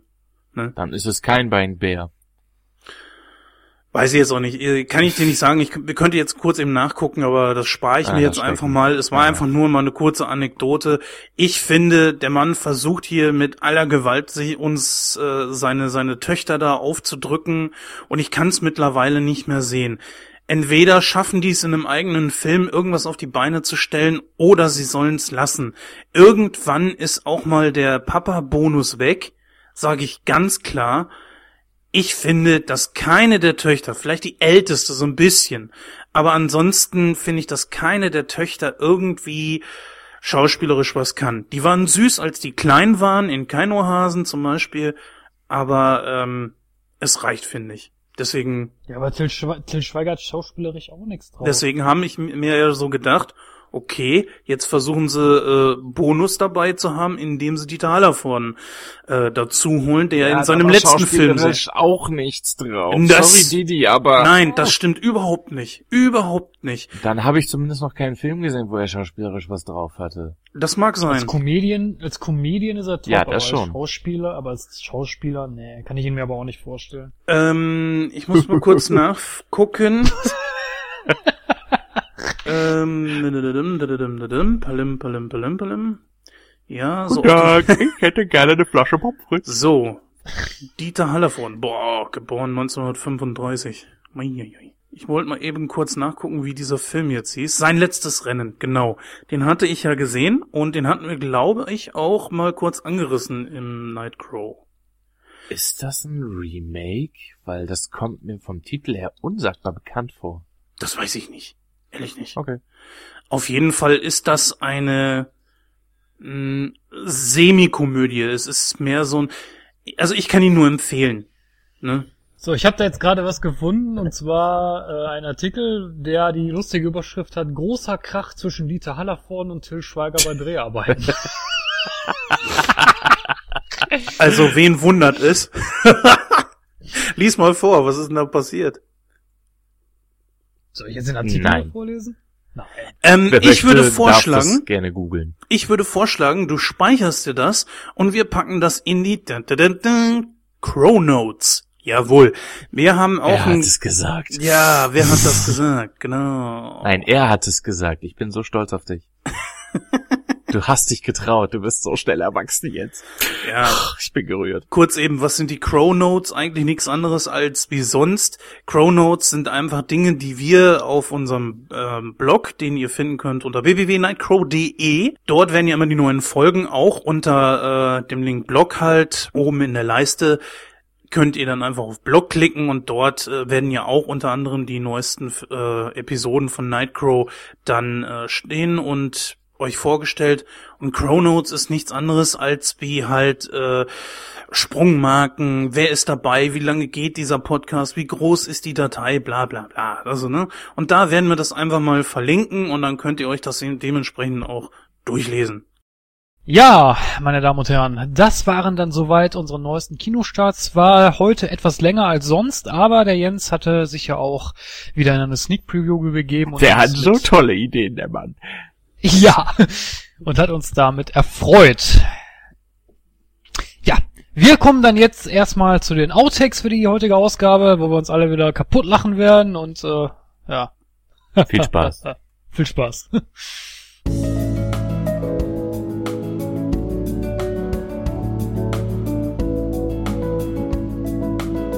Wie spricht man denn Superman?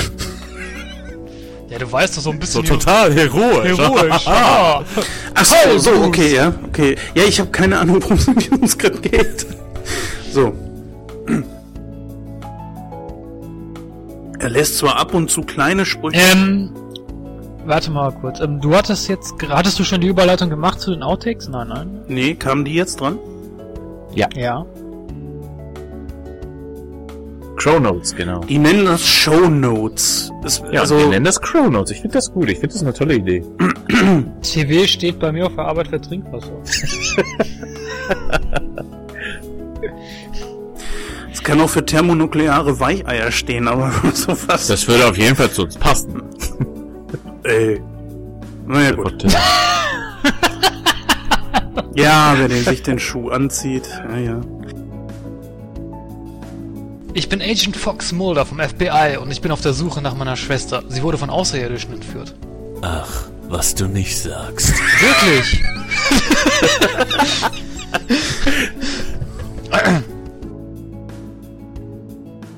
Und der Chris trinkt wieder Nightcrow Kaffee. Nightcrow Genau. Kaffee für einen gelungenen Start in den Tag. Richtig. Ein Tag. Jetzt vor allen Dingen im Winter ist Nightcrow Kaffee besonders effektiv. Und jetzt haben wir noch ein, ein letzt, äh, äh, ein, ein letztes. hm. Ich bin Captain Jean-Luc Picard. Und wenn du. Britisch, nicht schwul. Äh, ah, das. Wie macht man denn britisch? Wie macht man britisch? So, Take 100. Wirklich? Ich meine, sind wir Ja, allein... stopp, stopp, stopp, stopp. Da ist ein Ausrufezeichen hinter, kein Fragezeichen.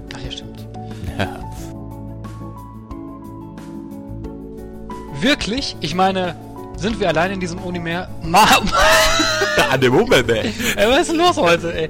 Schickst du mir das bitte für die Outtakes? Das ist so geil.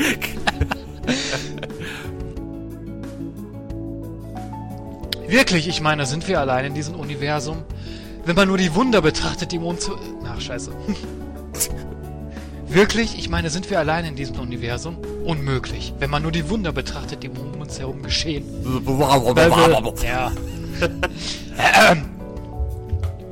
Wirklich? Ich meine, sind wir allein in diesem Universum? Unmöglich. Wenn man nur die Wunder betrachtet, die um, um uns herum... Ah, Mann!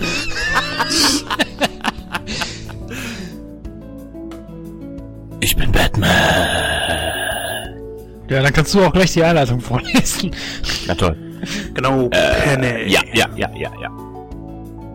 So, wir haben eine Überleitung, die haben wir dann vor.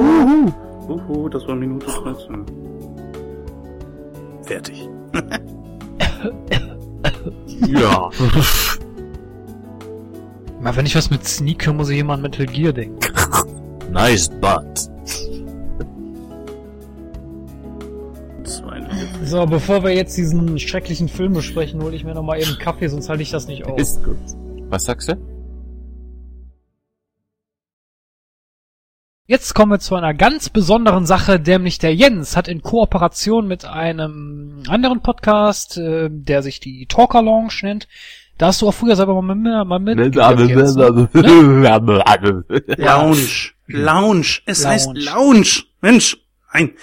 Äh, ja, habe ich früher mal mitgewirkt. Ich- Besser gesagt, habe ich das Ding mit aus der Taufe gehoben. Ähm, und Es ist nicht traurig. wir waren, äh, was?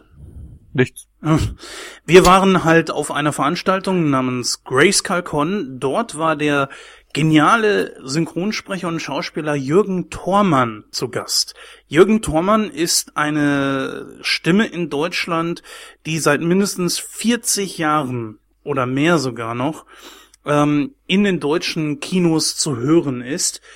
Er ist zum Beispiel die deutsche Stimme von Michael Caine, ähm, Max von Südow. Max von Südow, Peter O'Toole Magneto. zum Beispiel, ja, Magneto natürlich, Ian McKellen, oder besser gesagt Sir Ian McKellen, ja.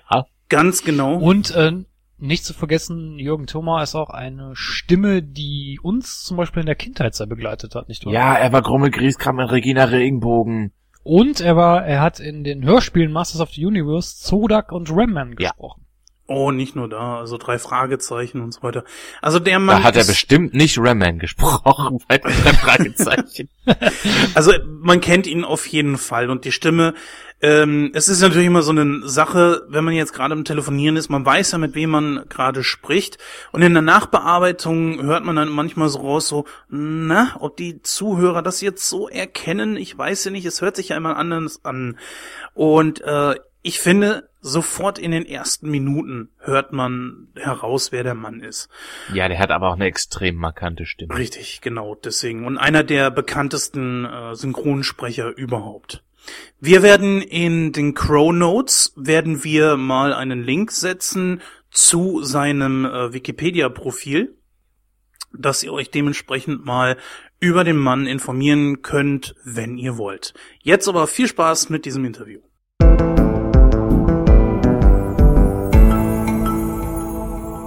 Ja, liebe Freunde, lange hat's gedauert. Wir haben es endlich geschafft, einer der größten Synchronsprecherlegenden im deutschen Fernsehen überhaupt, eine Stimme, die man auf jeden Fall kennen sollte.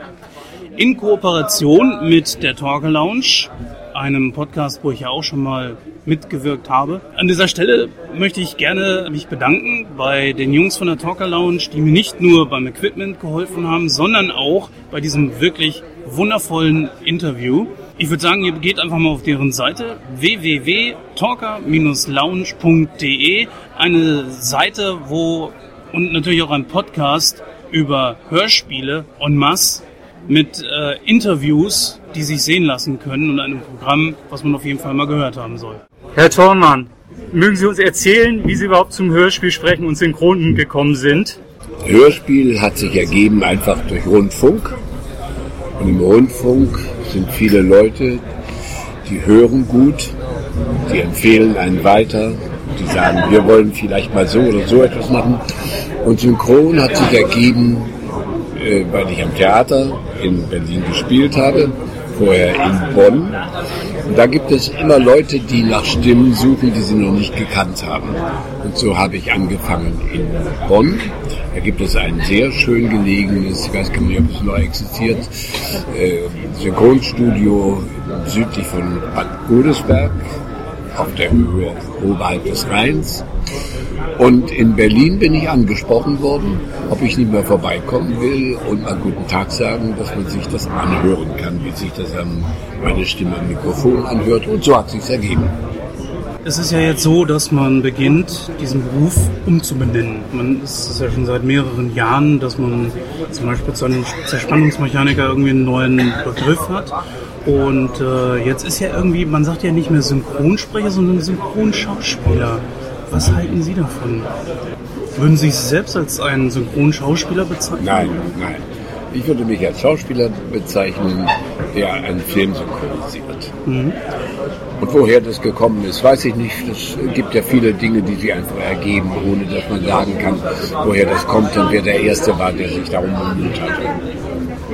Gibt es für Sie einen Unterschied zwischen der Arbeit an einer Synchronrolle und an einer Hörspielrolle? Ja, der Vorgang ist voll, vollständig anders. Man kann es nicht miteinander vergleichen.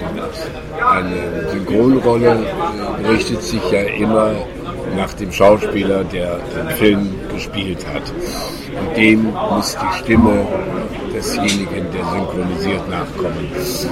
Im Hörspiel ist es anders. Da ist die Gestaltung dann bei mir oder beim Regisseur, je nachdem, wie der sich das gerade ausgedacht hat.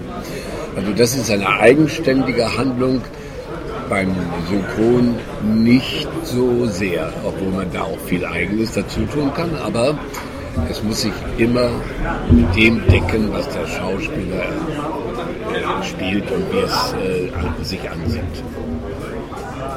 Wir haben ja jetzt das Glück, wir sitzen zum Beispiel jetzt gemeinsam hier. Ich kann Sie sehen, ich kann auf Ihre Stimme reagieren. Das war ja noch vor 10, 20 Jahren ein bisschen anders. Da haben wir zusammen vor dem Mikro gestanden. Heute ist es ja mehr dieses, dieses Xen. Wie stehen Sie dazu, als jemand, der aus einer Generation kommt, wo man das noch so gemacht hat? Es ist in vielen Situationen, glaube ich, ein Verlust, dass man das anders gemacht hat. Aber ich sehe ein, die geschäftlichen Umstände sind so. Es wird viel, viel äh, mehr produziert auf die Art und Weise. Was ich bedauere, ist, was es früher gab, dass man den Film vorher sehen konnte. Also jedenfalls die, die, die Hauptrollen, die konnten sich den Film ansehen.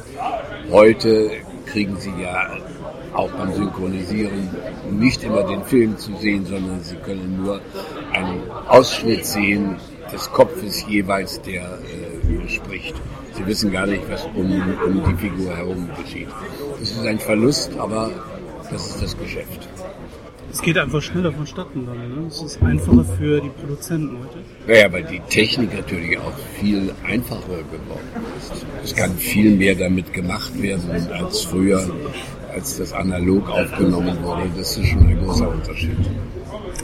Sie haben zum Beispiel bei Frau Körting ganz viele Rollen gesprochen, auch skurrile Rollen, wie zum Beispiel den Grummel Grieskam bei Regina Regenbogen.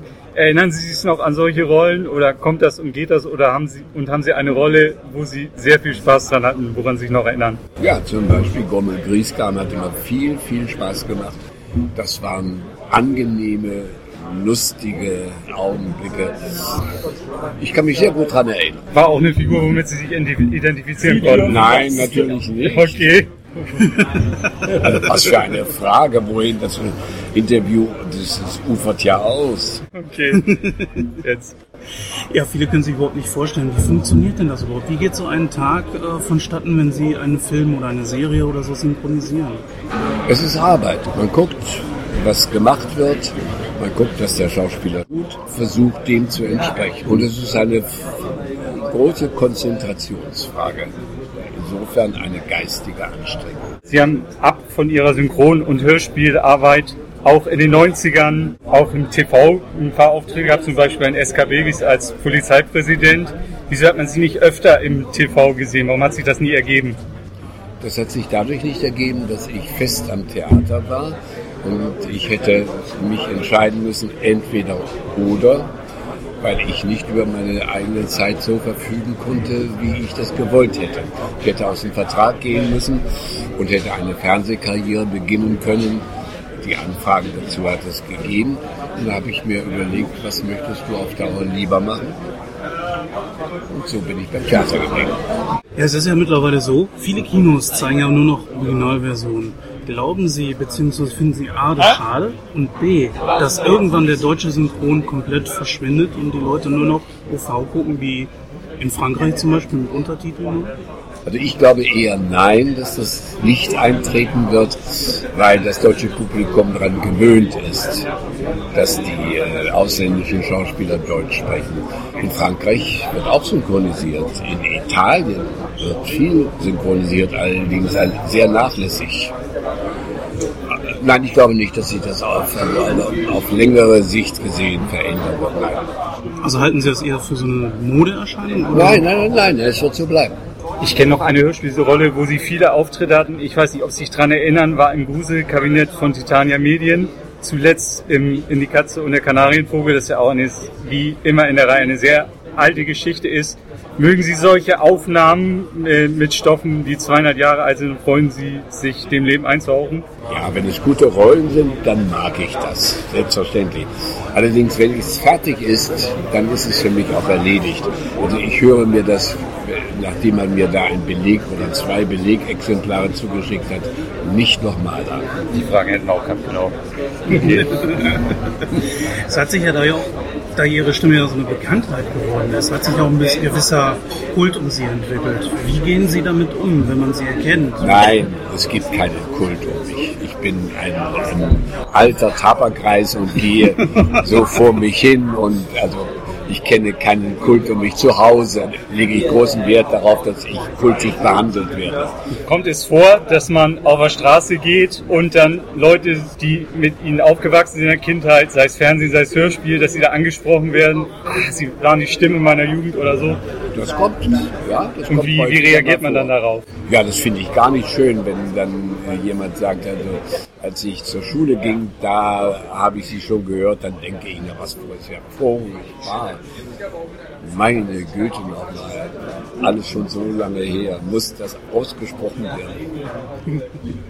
Wenn Sie sich das heutige Fernsehen so angucken mit TV-Shows wie Big Brother und sowas, würden Sie sagen, wir überschreiten langsam aber sicher eine Grenze im deutschen Fernsehen? Ich bin kein Fachmann für deutsches Fernsehen. Ich gucke mir die Nachrichten an und äh, dann gucke ich mir allenfalls, wenn es gibt, einen guten Spielfilm an oder ich gucke mir an, wie Hertha BSC gespielt hat äh, und gehe enttäuscht ins Bett. Aber ich bin kein Fachmann für deutsches Fernsehen. Es, äh, Tatort langweilt mich zu Tode. Das bringt mich auf meine nächste Frage. Und zwar, ähm, mir ist aufgefallen, vor kurzem war äh, Charles Rettinghaus in der Serie Pastewka. Und da fiel mir auf, eigentlich sieht man von den Synchronsprechern, die ja auch alle Schauspieler sind, sehr wenige im Fernsehen. Wie kommt das? Kann ich Ihnen nicht beantworten, weiß ich nicht. An mir liegt es nicht. Sie sind eigentlich mit einer der wandlungsfähigsten Hörspielsprecher, die ich in meinem langen Leben gehört habe. Sie haben Science Fiction gesprochen, Sie haben Grusel gesprochen, Kindersachen gesprochen. Haben Sie ein Genre, was Ihnen besonders Spaß gemacht hat oder hat Ihnen alles Spaß gemacht? Spaß macht das, was gut geschrieben ist. Eine gute Rolle, egal aus äh, welcher Ecke des Spektrums sie kommt.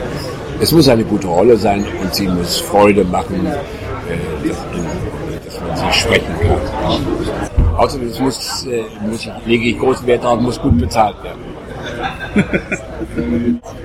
Ja, da gab es ja vor kurzem auch eine Diskrepanz zwischen einem Synchronsprecher, der den Johnny Depp gespielt hatte, gesprochen hatte, in Flut der Karibik. Der hat sich ja dagegen gewehrt. Fanden Sie das in Ordnung oder sagen Sie, das ist eigentlich... Wogegen hat er sich gewehrt? Das war der Markus Off, der ähm, gesagt hat, nein, für dieses Geld spreche ich nicht mehr. Würden Sie sagen, ja, es ist gut, dass da mal einer gesagt hat, okay, das mache ich nicht, dann verzichte ich lieber auf die Rolle? Oder sagen Sie, also ich bin eigentlich immer recht zufrieden mit. Das ist ja ganz individuell. Ich weiß ja nicht, was der verdient, was man ihm anbietet. Wenn es mir zu wenig ist, gehe ich nach Hause, ja. Ist das schon vorgekommen? Oh ja, also nicht, gehe nicht nach Hause, ich komme gar nicht erst. okay. Haben Sie schon mal eine Sprechrolle gehabt im Hörspielbereich, wo Sie gedacht haben, ah, was ist das, was ich hier sprechen muss? Oder die Sie auch vielleicht dann abgelehnt haben? Oder macht man das dann und denkt sich, okay, jetzt ist es vorbei und gut? Ja, wenn man mal hingefahren ist in das Studio, ohne zu wissen, um was es sich da handelt, dann habe ich ja eine Vereinbarung getroffen. Ist klar. Und dann wird das ausgeführt. Wir haben uns ein bisschen belesen, haben erfahren, dass Sie mit Ihrer Frau viel verreisen und mögen Sie uns erzählen, welche Orte Sie schon alles gesehen haben und haben Sie noch einen Traum, wo Sie mal gerne wären oder hinreisen möchten? Wir haben viel gesehen, ja, auf der ganzen Welt. Ja, es, äh, es gibt Orte, Inseln in der Südsee, die ich gerne mal besuchen würde, weil es nur kurz gewesen ist. Ach, es gibt, ich kann das gar nicht beantworten. Natürlich, es gibt Orte, die ich gerne noch mal sehen würde. Dann bedanken wir uns für die Zeit, die Sie uns gegeben haben. Wir freuen uns, dass Sie noch da sind und hoffen, weil wir Sie gerne hören, dass es noch lange so bleiben wird. Vielen Dank.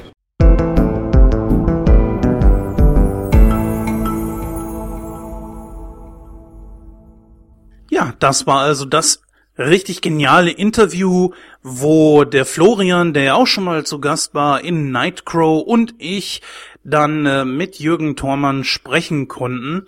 Das Interview passt natürlich ungemein heute zum Hauptthema, nämlich The Dark Knight und äh, einem Film halt, den ich im Kino gesehen habe, Interstellar. Da hat er beide Male mitgesprochen, was auch kein Wunder ist, denn er ist ja wie gesagt die deutsche Stimme von Michael Caine. Und damit haben wir jetzt auch gleich schon den Übergang zu The Dark Knight. Bis gleich.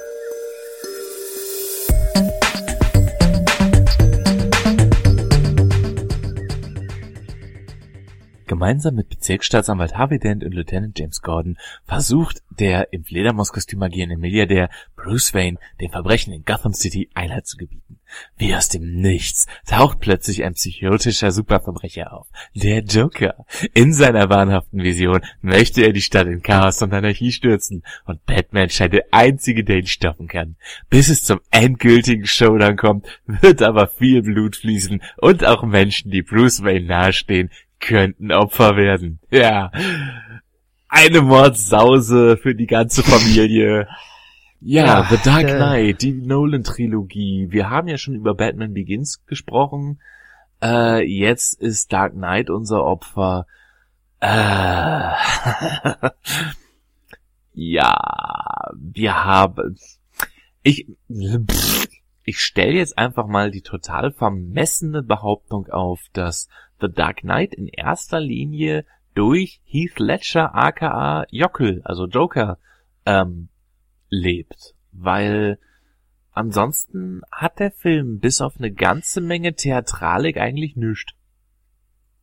Boah, eine ganz schwerwiegende Behauptung, der ich überhaupt nicht Rechnung tragen würde. Ja, dann widerleg mal. Das ist ganz schwierig und teilweise klingt das vielleicht auch fies und es ist aber nicht so gemeint. Äh, ich sage aber mal ganz klar, Heath Ledger war gegenüber Christian Bale der bessere Schauspieler. Auf jeden Fall. Was nicht schwierig ist. Auch ein Stück Toast wäre gegenüber Christian Bale der bessere Schauspieler. Ja, da bin ich ganz so der Meinung. Ähm, ich sehe es aber schon so, in diesem Fall sind wir uns da einig, dass, äh, dass er einfach Christian Bale unter den Tisch gespielt hat. Das hat aber auch Jack Nicholson damals im Original Batman-Film von 1989 mit Michael Keaton geschafft. Das liegt aber auch unter anderem daran, Bruce Wayne ist zwar schon ein wirklich tiefgründiger Charakter, so viel mehr als wie der Joker, der Overacting gehen kann, darf dieser Charakter aber auch nicht zeigen. Von daher war Christian Bale der jetzt nicht die ganz große Leuchte als Schauspieler ist, sagen wir es mal so, ähm, der aber trotzdem mehr kann, als wie äh, Batman beziehungsweise Bruce Wayne darzustellen. Und ähm, ich sage einfach, er, er konnte es einfach hier nicht. Aber trotzdem hätte Was, er mehr. Bruce Wayne darstellen oder Batman spielen? Ich, hä? Heath Ledger konnte aufgrund der Darstellung des Jokers, der Joker ist quirlig, er ist einfach over the top. Der ist over the place. Der ist einfach. Äh, Ah, und du meinst, dass er deswegen notwendigerweise äh, Bruce Wayne getoppt hat, weil der Joker einfach interessanter ist als Bruce Wayne? der Joker ist interessanter als Bruce Wayne, ja. Zweifelsohne. Ähm, Batman als Charakter, jetzt mal unabhängig von Bruce Wayne, ist sowieso sehr steif. Besonders Ja. bei den Nolan-Filmen. Christoph, möchtest du irgendwas dazu sagen? Nö, nö, führt mal weiter aus. Ich sag da gleich was Ja. zu. Genau. Und äh, wir haben auf jeden Fall, das, ich, ich finde einfach, das ist eine Tatsache, wie ich schon sagte, ähm, trotz dass äh, Bruce Wayne als Hauptcharakter, er ist ja auch Batman. Das, er ist der Hauptcharakter, ganz klar. Nein. Ähm, Nein, nein, nein, entschuldige bitte. Nein. hä? Ich finde nicht, dass du das so einfach sagen kannst, dass Bruce Wayne und Batman die gleichen Charaktere sind. Das ist nämlich nicht der Fall. Ja, er ich kann meine, man hört es Batman allein schon an der Stimme. Ach, ja, lassen wir den Quatsch mal außen vor. Ja, Es- lassen wir den Quatsch mal außen vor. Es bleibt dabei, dass Batman und Bruce Wayne nicht die gleichen Charaktere sind. Es sind vielleicht die gleichen Menschen, aber es sind nicht die gleichen Charaktere. Das ist doch das Dilemma, das die Figur Batman hat. Unter anderem. Ja, aber nein, ich möchte jetzt gerne einfach mal meine Ausführungen zu Ende führen. Das ist einfach, dass ich sage, es ist Christian Bale so oder so einfach unter Heath Ledger gewesen, aber er hätte mehr zeigen können, wenn die Figur Bruce Wayne Schrägstrich Batman mehr hergegeben hätte. Aber Hast das du darf recht. sie einfach nicht, weil dieser äh, Charakter nun mal so angelegt ist, was kein nicht schlecht ist. So ist das halt eben, also soll's auch sein. Und da halt der der äh, Joker einfach so over the place ist, ist einfach durchgeknallt, kann man da schauspielerisch einfach mehr reinlegen. Und das finde ich schon Ja. ziemlich cool. Aber auf der anderen Seite hast du da ja noch den zweiten völlig unnötigen Gegenspieler, Harvey Dent, Two-Face, ähm, der eigentlich auch total over the top sein könnte. Als Charakter, wenn man die Comicvorlage kennt, total gebutschert wurde, aber da wird Chris uns gleich wahrscheinlich eine ganze Menge zu erzählen. Ähm, aber du hast mit Harvey Dent auch einen Charakter, beziehungsweise Two-Face, der das Potenzial hätte, total over the top zu gehen. Und trotzdem bleibt er in meiner Wahrnehmung total hinter dem Joker zurück. Das stimmt schon, aber man muss ja jetzt ganz klar sagen, deswegen sagte ich ja vorhin so, es ist nicht böse gemeint. Aber man hat zu dem Zeitpunkt Heath Ledger aufgrund seines tragischen Todes einfach in den Himmel gelobt.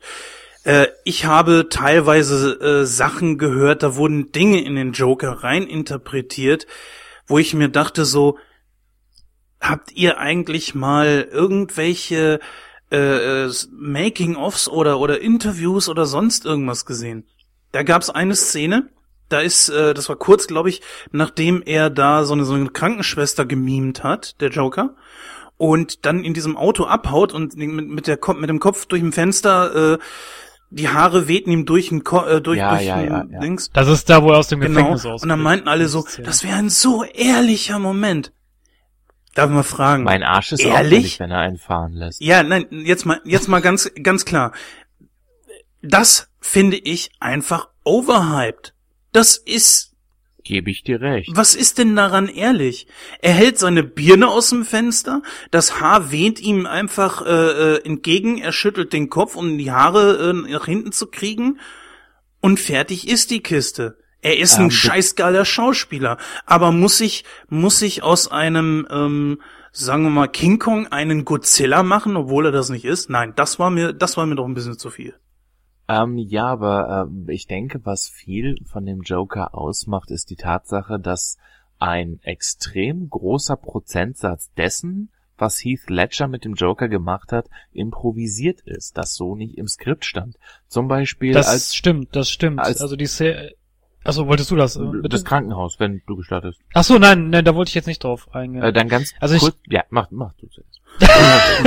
Nein, äh, Entschuldigung, Entschuldigung, wenn ich unterbreche. Ähm, der Impro, das ist schon richtig. Also Heath Ledger hat in seiner Rolle als Joker sehr viel improvisiert. Zum Beispiel die Szene, als äh, Commissioner Gordon zum, also zum Commissioner auch ernannt wird. Da ist zum Beispiel eine Szene, wo der Joker in der Zelle sitzt und applaudiert. Das stand nicht im Skript drin. Das hat er zum Beispiel einfach so gemacht und äh, Christopher Nolan hat da auch äh, die, das Kamerateam angehalten, weiterzudrehen. Auch wenn er da aus dem Krankenhaus im letzten Drittel rauskommt und das Krankenhaus eigentlich in die Luft fliegen soll, wo er da noch mit dem Zünder rumspielt. Das ist auch komplett improvisiert. Eigentlich wäre geplant gewesen, dass er da direkt in den äh, Bus abhaut.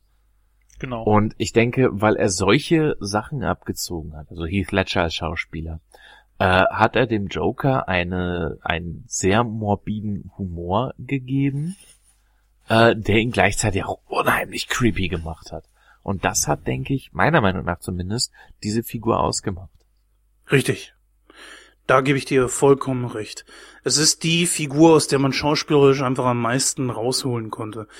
Ich finde es halt einfach nur ein bisschen daneben oder, oder nicht angebracht, dass man so tut, als wäre das jetzt die schauspielerisch geilste Leistung aller Zeiten gewesen. Seien wir ehrlich, es war viel Hype darum, weil halt der arme Mann mit, ich glaube, 27 Jahren oder so verstorben ist. Sehr jung halt und Ich weiß nicht, ob man es sich so einfach machen sollte, aber kann man so sehen. Tue ich nicht, aber kann man so sehen. Ja. Naja, es ist generell so, dass ich so einen Hype um so eine Geschichte einfach nicht mag. Es ist genauso wie um Michael Jackson. Äh, viele Leute, die früher noch ihm an den Pranger gestalten, äh, äh, ge- an den Pranger gestellt haben, waren nach seinem Tod, ach, das ist einer der besten Musiker aller Zeiten, etc. Und wo ich mir dachte, so, ist das verlogen? Also dieser Mann, das, das war er einfach nicht. Ich, ich meine, was ich sehr empfehlen kann für Leute, die, was ich sehr empfehlen kann für Leute, die ähm, Watch Ever haben, also abonniert haben, da gibt es eine sehr, sehr schöne äh, Reportage über Heath Ledger und seine äh, letzten Tage halt, äh, beziehungsweise auch den Anfang seiner Karriere. Und da wird viel von ihm gegeben und da wird auch viel über den Joker erzählt und äh, auch sehr ehrlich drüber gesprochen. Ich kann das nur empfehlen. Und die habe ich Meine mir These- vor zwei Monaten mal angeguckt. Meine These, dass Dark Knight hauptsächlich vom Joker lebt, hast du damit aber nicht widerlegt. Nur fürs Protokoll. Nee, da, nein, nein, nein, nein, nein, das möchte ich gar nicht sagen. Also ich, ich sage nur, ähm, ja, du hast recht, er lebt hauptsächlich vom Joker, aber es ist nicht das, was letzten Endes nach dem Tod von Heath Ledger draus gemacht wurde. Weil das Nö, war nein, nein, nein, nein, um künstlich, Gottes ne? Willen. Das Ja. wollte ich auch mit keiner Silbe gesagt haben. Dann man, reden wir- man muss auch dazu, man muss auch dazu sagen, dass äh, eigentlich Matt Damon die erste Wahl Ja. von Christopher Nolan war für den Joker. Dieser hatte die Rolle allerdings abgelehnt. Übrigens, witzigerweise hatte sich auch Robin, Will Robin Williams nochmal für die Rolle beworben. Äh, der Mann war aber da wohl schon zu alt und hat die Rolle auch dementsprechend nicht bekommen, die dann halt ging die Rolle eben an Heath Ledger. Aber wie gesagt, eigentlich war Matt Damon die erste Wahl gewesen. Was aber auch, glaube ich, bei Robin Williams nicht das erste Mal war, ne? Ich glaube, er hatte. Richtig. Richtig. Er hatte sich auch in den ersten Batman-Film von Tim Burton für die Rolle des Jokers äh, beworben. Das lag halt daran, dass Robin Williams ein sehr großer äh, Joker-Fan war und der die Rolle unbedingt spielen wollte. Leider hatte er nie die Gelegenheit dafür bekommen. Nein, aber ich glaube mal gelesen zu haben, frag mich nicht wann und wo in welchem Film, soll es äh, wohl eine ähnliche Rolle mal gewesen sein, wo er meinte, er könnte da auch so ein bisschen was reinlegen. Falls jemand von unseren Hörern weiß, welcher Film das war, ich suche den Tötet auch noch, ich Smoochie. weiß. Bitte? Tötet Smoochie. Könnte sein, habe ich noch nicht gesehen. Aber falls ihr das wisst, schreibt es doch einfach mal irgendwo in den sozialen Netzwerken oder auf nightcrow.de, wäre ich dankbar für. Ja, was äh, man bei The Dark Knight natürlich nicht vergessen darf, ist natürlich die der Hintergrund überhaupt, worauf sich das alles bezieht. Und zwar hat äh, Christopher Nolan äh, sich sehr stark an dem Comicbuch The Long Halloween orientiert. Für die Comic-Fans unter uns äh, werden diese werden diese Parallelen natürlich nicht entgangen sein. Also ganz kurz für diejenigen, die es nicht wissen: In The Long Halloween geht es darum, dass sich ähm, Harvey Dent, Batman und Commissioner Gordon zusammentun, um einen Serientäter namens Holiday zu fangen.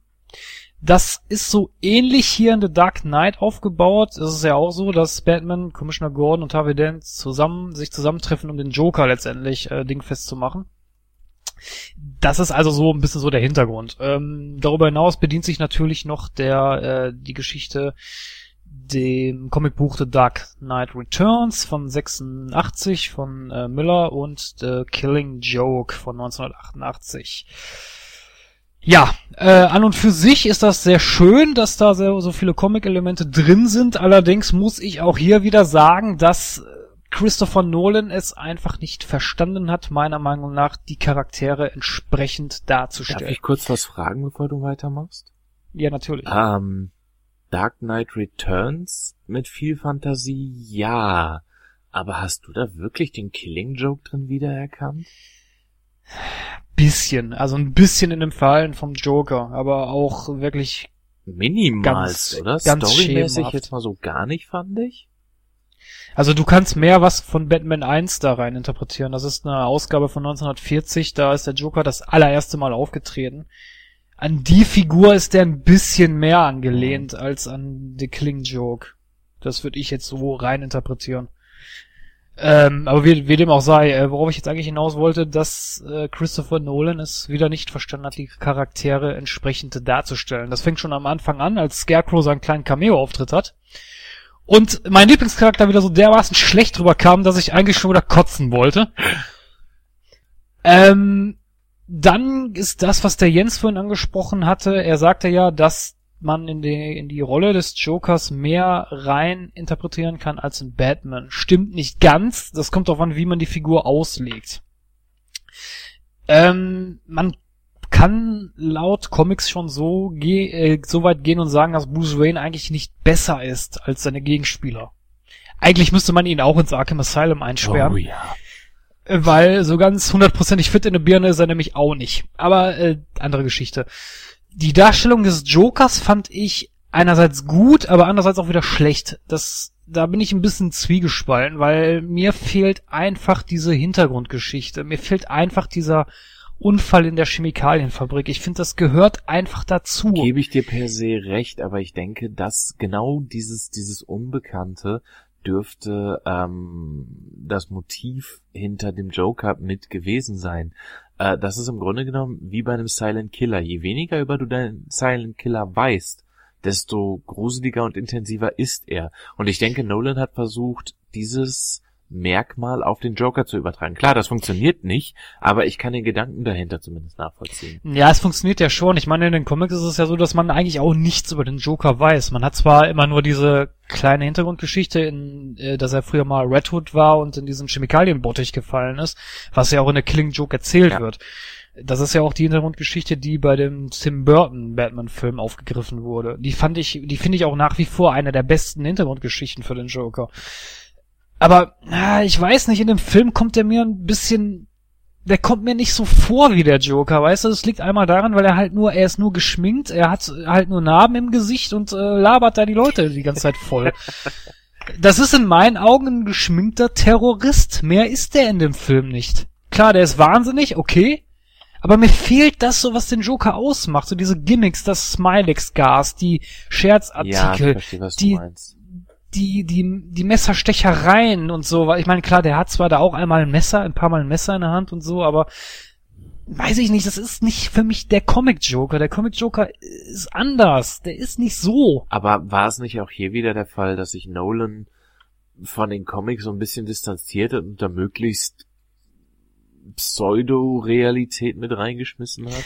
Ja, das ist ja eben das Ja. Problem, was ich ja auch schon beim ersten Teil angesprochen habe. Das ist mir einfach zu sehr auf Realismus getrimmt. So nach dem Motto, oh, das kann's ja wirklich so geben. Ja, völlig richtig. Ja, äh, nein, das ist eine Comic-Verfilmung. äh? ähm, dann natürlich der nächste Kritikpunkt ist Harvey Dent. Also Harvey Dent kommt in dem Film sehr, sehr, sehr schlecht weg. Ähm, der Charakter wird gut aufgebaut. als in Batman und Robin. Ja, wie gesagt, der Charakter wird, der Charakter wird gut aufgebaut. Also du erfährst ja auch ein bisschen was über Harvey Dent. Das ist ja auch in Ordnung. Aber mir wird sein Wandel zu Two-Face, der ist für mich nicht Der ist schlüssig. ziemlich spontan, ne? Ja, das, das Richtig. dachte ich auch. Also es macht keinen Sinn. Also in der Comicvorlage The Long Halloween wird ja diese Hintergrundgeschichte auch erzählt, wie denn letztendlich Harvey Dent zu Two-Face wurde. Da war es so, dass er schon von Anfang an psychische Probleme hatte und äh, in einer Gerichtsverhandlung eine Säurefiole ins Gesicht bekommen hat, wodurch seine Gesichtshälfte verätzt wurde und dadurch halt letztendlich sein Wahnsinn, den er aber auch schon vorher hatte, sich erst manifestiert hat und er zu Two-Face wurde. Das hat viel mehr Sinn gemacht. In dem Film macht das keinen Sinn, weil der, der Harvey Dent in diesem Film hat keine psychischen Probleme. Er ist nicht schizophren. er hat er hat, Rachel, das ist schon irgendwo ein psychisches er hat- Problem. ja, aber du weißt, was ich Ja, ich meine. weiß, also es, er hat keine auffälligen Erscheinungen. Und nur, dass seine Freundin oder seine Verlobte stirbt, macht für mich den Wechsel zum Bösen nicht, ist für mich nicht schlüssig. Vor allem, Nur weil der- dass, dass er sich dann mit jemandem quasi verbündet und dessen Ziele mitverfolgt, der seine Freundin gekillt hat. Richtig, das kommt noch dazu. Ich meine, nur weil der Joker da hingeht und sagt, ja, ich kann ja nichts dafür, ich bin ja nur wie so ein bissiger Hund und eigentlich ist ja das ganze System daran schuld, weil das System hat mich ja geschaffen. Ich bin da überhaupt nicht schuld dran. Aber hey, wenn du willst, kannst du mich jetzt abknallen, aber wirf mal die Münze so. Hm. Macht keinen Sinn. Das hast du sehr eloquent zusammengefasst. Das finde ich gut. Ja, das ist ja. Ja. es ist, es macht wirklich keinen Sinn. Es gibt eine, selbst in der Animated Series wurde die Hintergrundgeschichte von Two-Face schlüssiger dargestellt als da. Richtig. Ich will gar nicht Ah, wissen, wie Nolan Poison Ivy umsetzen würde. Ja, das will ich auch nicht wissen. Also wie gesagt, äh, da, also in puncto Charakterdesign hat Christopher Nolan wieder völlig versagt. Tut mir leid. Muss ich dir recht geben. Beim Joker zum Beispiel war es ja, was treibt den Typen überhaupt an? Man weiß ja so gut wie gar nichts über ihn. Ich kann gut damit leben, dass er anfängt von wegen, weißt du, woher ich diese Narben habe und erzählt er zig verschiedene Geschichten. Damit kann ich... Ja, das darf ich da kurz mal kurz, kann ich mal kurz da Ja, einhaken? Ähm, das äh, hat no, also das hat Nolan ja deshalb gemacht, weil es gibt eigentlich auch zwei Hintergrundgeschichten vom Joker. Also es gibt mehrere, oder es gibt eigentlich mehrere. Diese Red Hood Geschichte, wo er in diesen Säurebottich gefallen ist, die ist eigentlich die, also die wird hauptsächlich anerkannt im, im Comic-Universum, dass man sagt, okay, das ist die Hintergrundgeschichte des Jokers. Es gibt aber auch mehrere. Ähm, weil man halt auch nie so genau, man, man kennt ja bis heute auch den wahren Namen des Jokers eigentlich gar nicht. Ähm, deswegen hat Christopher Nolan das voll mit dieser, Namen, mit dieser Namengeschichte reingebaut, um halt zu zeigen, dass wenn der Joker eine Hintergrundgeschichte hätte, wäre sie halt äh, Twisted. ne, Twisted, genau. Es gibt halt mehrere. Man, er, er weiß es eigentlich selber nicht. So genau. Hm. Das sollte halt so ein Verweis sein. Deswegen diese Hintergrundgeschichte mit den Narben. Ja, also wo ich jetzt drauf hinaus wollte, war, das kann ich akzeptieren, das ist ja auch kein Problem. Nur was ähm, mir schon immer sauer aufgestoßen ist, ist dieses, manche wollen die Welt nur einfach nur brennen sehen. Ähm, Auch das ist jetzt wieder was, das ich nachvollziehen kann von einem gewissen Standpunkt aus. das klingt so nach dem Motto, ich habe für diesen Charakter keine Idee, aber das ist die geilste Idee. Keine zu haben. Ja, klar. Manche wollen die Welt einfach nur brennen sehen. Warum? Weil sie arbeitslos sind, weil der Kindergarten geschlossen hat, haben sie zu viel Freizeit? Ich weiß es nicht. Irgendeiner wird's mir Guck dir doch mal die Fresse von dem an. Äh, ja, ne?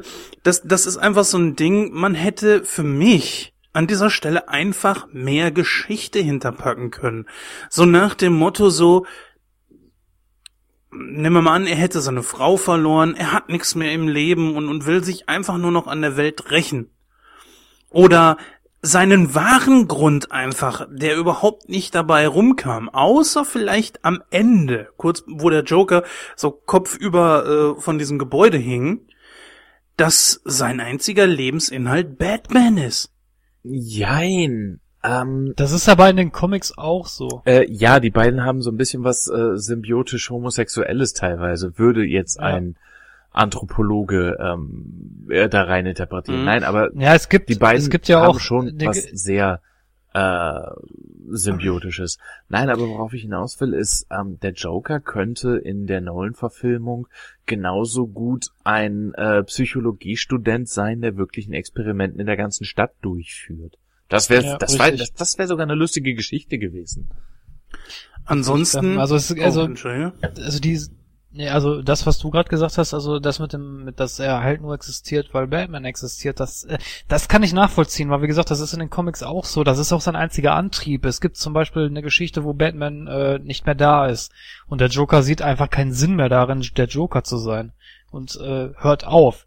Es gibt auch die, diesen, diesen, diesen, wo auch ein Animationsfilm gemacht wird, äh, Dark Knight Returns, wo, wo das alles, alles in der Zukunft spielt und der Joker äh, und Batman hört auf und der Joker sitzt einfach nur noch im Arkham Asylum und vegetiert vor sich hin, weil er einfach keinen Sinn Ja. mehr daran sieht, irgendwas zu machen. Ja, genau das ist das, was hier auch ist. Er brennt ja zum Beispiel Unmengen an Kohle. Und äh, da fragt man sich dann auch so, okay, wozu zieht er diesen ganzen Mist da ab? Noch blasser dagegen, äh, Entschuldige, noch blasser dagegen sind die Typen, die ihm helfen. Die, äh, die sehen, er fackelt die ganze Kohle ab und keiner von denen sagt was? Was? Das ist doch Quatsch. Wer sind Die diese wollen nur nicht einen ganzen? Bleistift ins Auge kriegen. ja. Ja, Ja, das ist ja halt, ja gut, das ist die Mafia. Also von der Mafia erwarte ich jetzt nicht, dass die Nein, nein, die Typen, die ihm geholfen haben. haben. Ne? Seine Handlanger. Ich meine, ganz am Ach so, Anfang okay. äh, ist das ja alles logisch. Die Leute kommen da rein, äh, überfallen die Bank und er äh, hat das ganz raffiniert so eingefädelt, äh, dass der umgebracht wird, wenn die Aufgabe erledigt ist und die nächste Aufgabe etc. Die machen das alles wegen Kohle und Ich bin der, der den Busfahrer abknallt. Ja, genau. Und das, das erschien mir schon eigentlich ganz cool. Aber danach die Leute, die ihm immer wieder geholfen haben, das sind ja auch nur kleine äh, Gangster, sag ich mal. Ja, Also, Ja, naja, ja, nicht ganz, weil wobei es wird ja gesagt, dass die meisten Leute, die dem Joker helfen, auch im Arkham Asylum eingesessen haben oder äh, befreit wurden aus der Psychiatrie, ne? und Bob the Goon fehlt natürlich. ja. Ah, my number one. Ne? Wir erinnern uns alle an, ich hab einfach mal wieder Bock zu B. Ne? das ist so geil. Das war eine richtig geile Szene aus dem Original Batman-Film. Was mir bei dem Nolan-Film, um mal kurz vom Joker wegzukommen, echt auf den Sack ging, was eine Klischeekeule überhaupt war, war diese Geschichte, die Sträflinge sind die besseren Menschen als die reichen Pinkel. Ja, das war, Boah, das war auch eine Stelle, Alter. die ich so ätzend fand. Das war so Deus Ex Machina das mäßig. ging gar nicht. Ich meine, da sitzen da Schwerverbrecher, die weiß ich nicht, wie viel auf dem Kerbholz Ja. Und die wissen, okay, wir können unseren Arsch retten, in Anführungsstrichen, wenn wir, wenn wir einfach Wenn nur wir hier drauf irgendwelche drücken. Scheißer töten, die so wie, die wir sowieso nicht mögen. Ja, und dann kommt da dieser bullige Typ da an und schmeißt das Ding aus dem Schiff, wo ich mir nur so gedacht habe, was soll denn das jetzt bitte? Ja. Bulliger Typ? Na, na, wer ja, war's? dieser zwei Meter Kerl. Wer war das? Na? Das weiß ich nicht. Realnamen kann ich dir nicht sagen, oder so ein, ein ja, Moment, äh, ich könnte jetzt nachgucken, aber äh, ich bin so ehrlich, ich weiß es gerade nicht, aber es ist äh, ein, ein ehemaliger Wrestler, der sich Zeus nannte. Okay, das wusste ich jetzt Da nicht. muss ich auch schon aus meiner WrestleMania-Zeit raus gewesen sein als der. Aber, aber, aber wie gesagt, also das war wirklich so so eine Szene, wo ich mir gedacht habe, so äh, da hat Christopher Nolan sich wahrscheinlich gedacht, ach scheiße, wie, wie beende ich Ja. das denn jetzt? Ach, machen wir das einfach so, aber passt schon. Wir sind in Gotham City, da geht da passiert sowas schon mal. Nee, gerade da passiert sowas nämlich Ja, nicht. eben. Ist ja nur eine Comic-Verfilmung. Mhm. Ja, was fandet ihr, wie fandet ihr diesen Austausch von Rachel? Von den Schauspielerinnen? Ist mir ehrlich gesagt, ist mir ehrlich gesagt gar nicht aufgefallen. Am Anfang auch. Das, naja, es ist wirklich, weil es ist mir nicht aufgefallen, dass das eine andere Schauspielerin Im ist. Grunde genommen ist Rachel und ich mag, ich finde es gut, dass wir diesen Ausdruck jetzt etabliert haben, auch nur ein MacGuffin. Sind Ja, wir doch ja. mal ehrlich. Ja, ja. Ansonsten hat die doch keine Daseinsberechtigung. Der Charakter an sich. Ich fand Der die kommt sahen in den richtig. Comics nicht vor. ja, ich fand die sahen sich auch ziemlich äh, äh, ähnlich und Ja. ich empfinde aber auch Maggie Gyllenhaal als die bessere Schauspielerin. Die andere war ein bisschen fehl am es Platz. ist die Frau von Tom Cruise. Was erwartet? Katie Holmes. Beziehungsweise die Ex von Tom Cruise. Ja, nun, das ist halt eben, ähm, manchmal ist so ein Wechsel gar nicht verkehrt, manchmal ist er einfach, Meinst du das jetzt auf Tom Cruise bezogen oder auf die Besetzung im Film? Ach, Entschuldigung. oh, ja, aber wollen wir uns nicht über Tom Cruise unterhalten? Ich finde sowieso, dass Christian Bale und Tom Cruise sich ziemlich ähnlich sehen. Aber ja, aber Bale ist schauspielerisch... größer. Hä? Aber Bale ist größer. Obwohl Tom Cruise, ach, lass mal Tom, Tom Cruise, Äh, ja, der ja. dem Film hier nichts Zu tun. leichte Beute.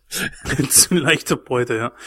Äh, ich finde, was man sehr gut hervorstechen und auch noch äh, ansprechen sollte, sind die Nebendarsteller. Äh, Lucius Gary Fox, Oldman, Baby. Michael Caine zum Beispiel. Morgan Freeman, die Stimme Gottes. Äh, ja, Morgan Freeman auf jeden Fall. Lucius Fox, der hat mich sehr gut unterhalten. Ich, ich hätte äh, eigentlich gehofft, er hätte mehr Screentime. Na gut, und äh, dann haben wir, ähm, Ja, wen haben wir da noch? ja, Rachel. naja, naja, naja, ich sag mal so, Aaron Eckhart mh, als Harvey Dent. Ich finde Aaron Eckhart nicht schlecht.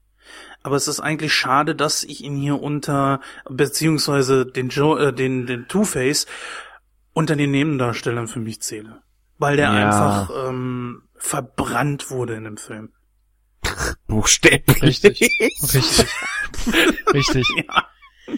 Also das war also diese dieses diese eigentliche Hintergrundgeschichte, also was ich vorhin schon angesprochen habe, die sie in den Comics stattfindet, die wurde ja auch gezeigt. Allerdings wird ihm da da an, aber in dem Film gelingt das Attentat gar nicht. Ja. Das finde ich so bescheuert, weil das hätten sie dann einfach so, warum haben sie es nicht so gelassen? Das wäre auch viel Ja, schlüssiger aber bedenk gewesen. mal die Symbolik dahinter. Im Grunde genommen ist das von äh, Nolan der Stinkefinger von wegen, ich drehe den Comics demonstrativ den Rücken und tease euch sogar damit, indem ich eine Anspielung auf die Comics mache. Ihr Penner. Ja, richtig.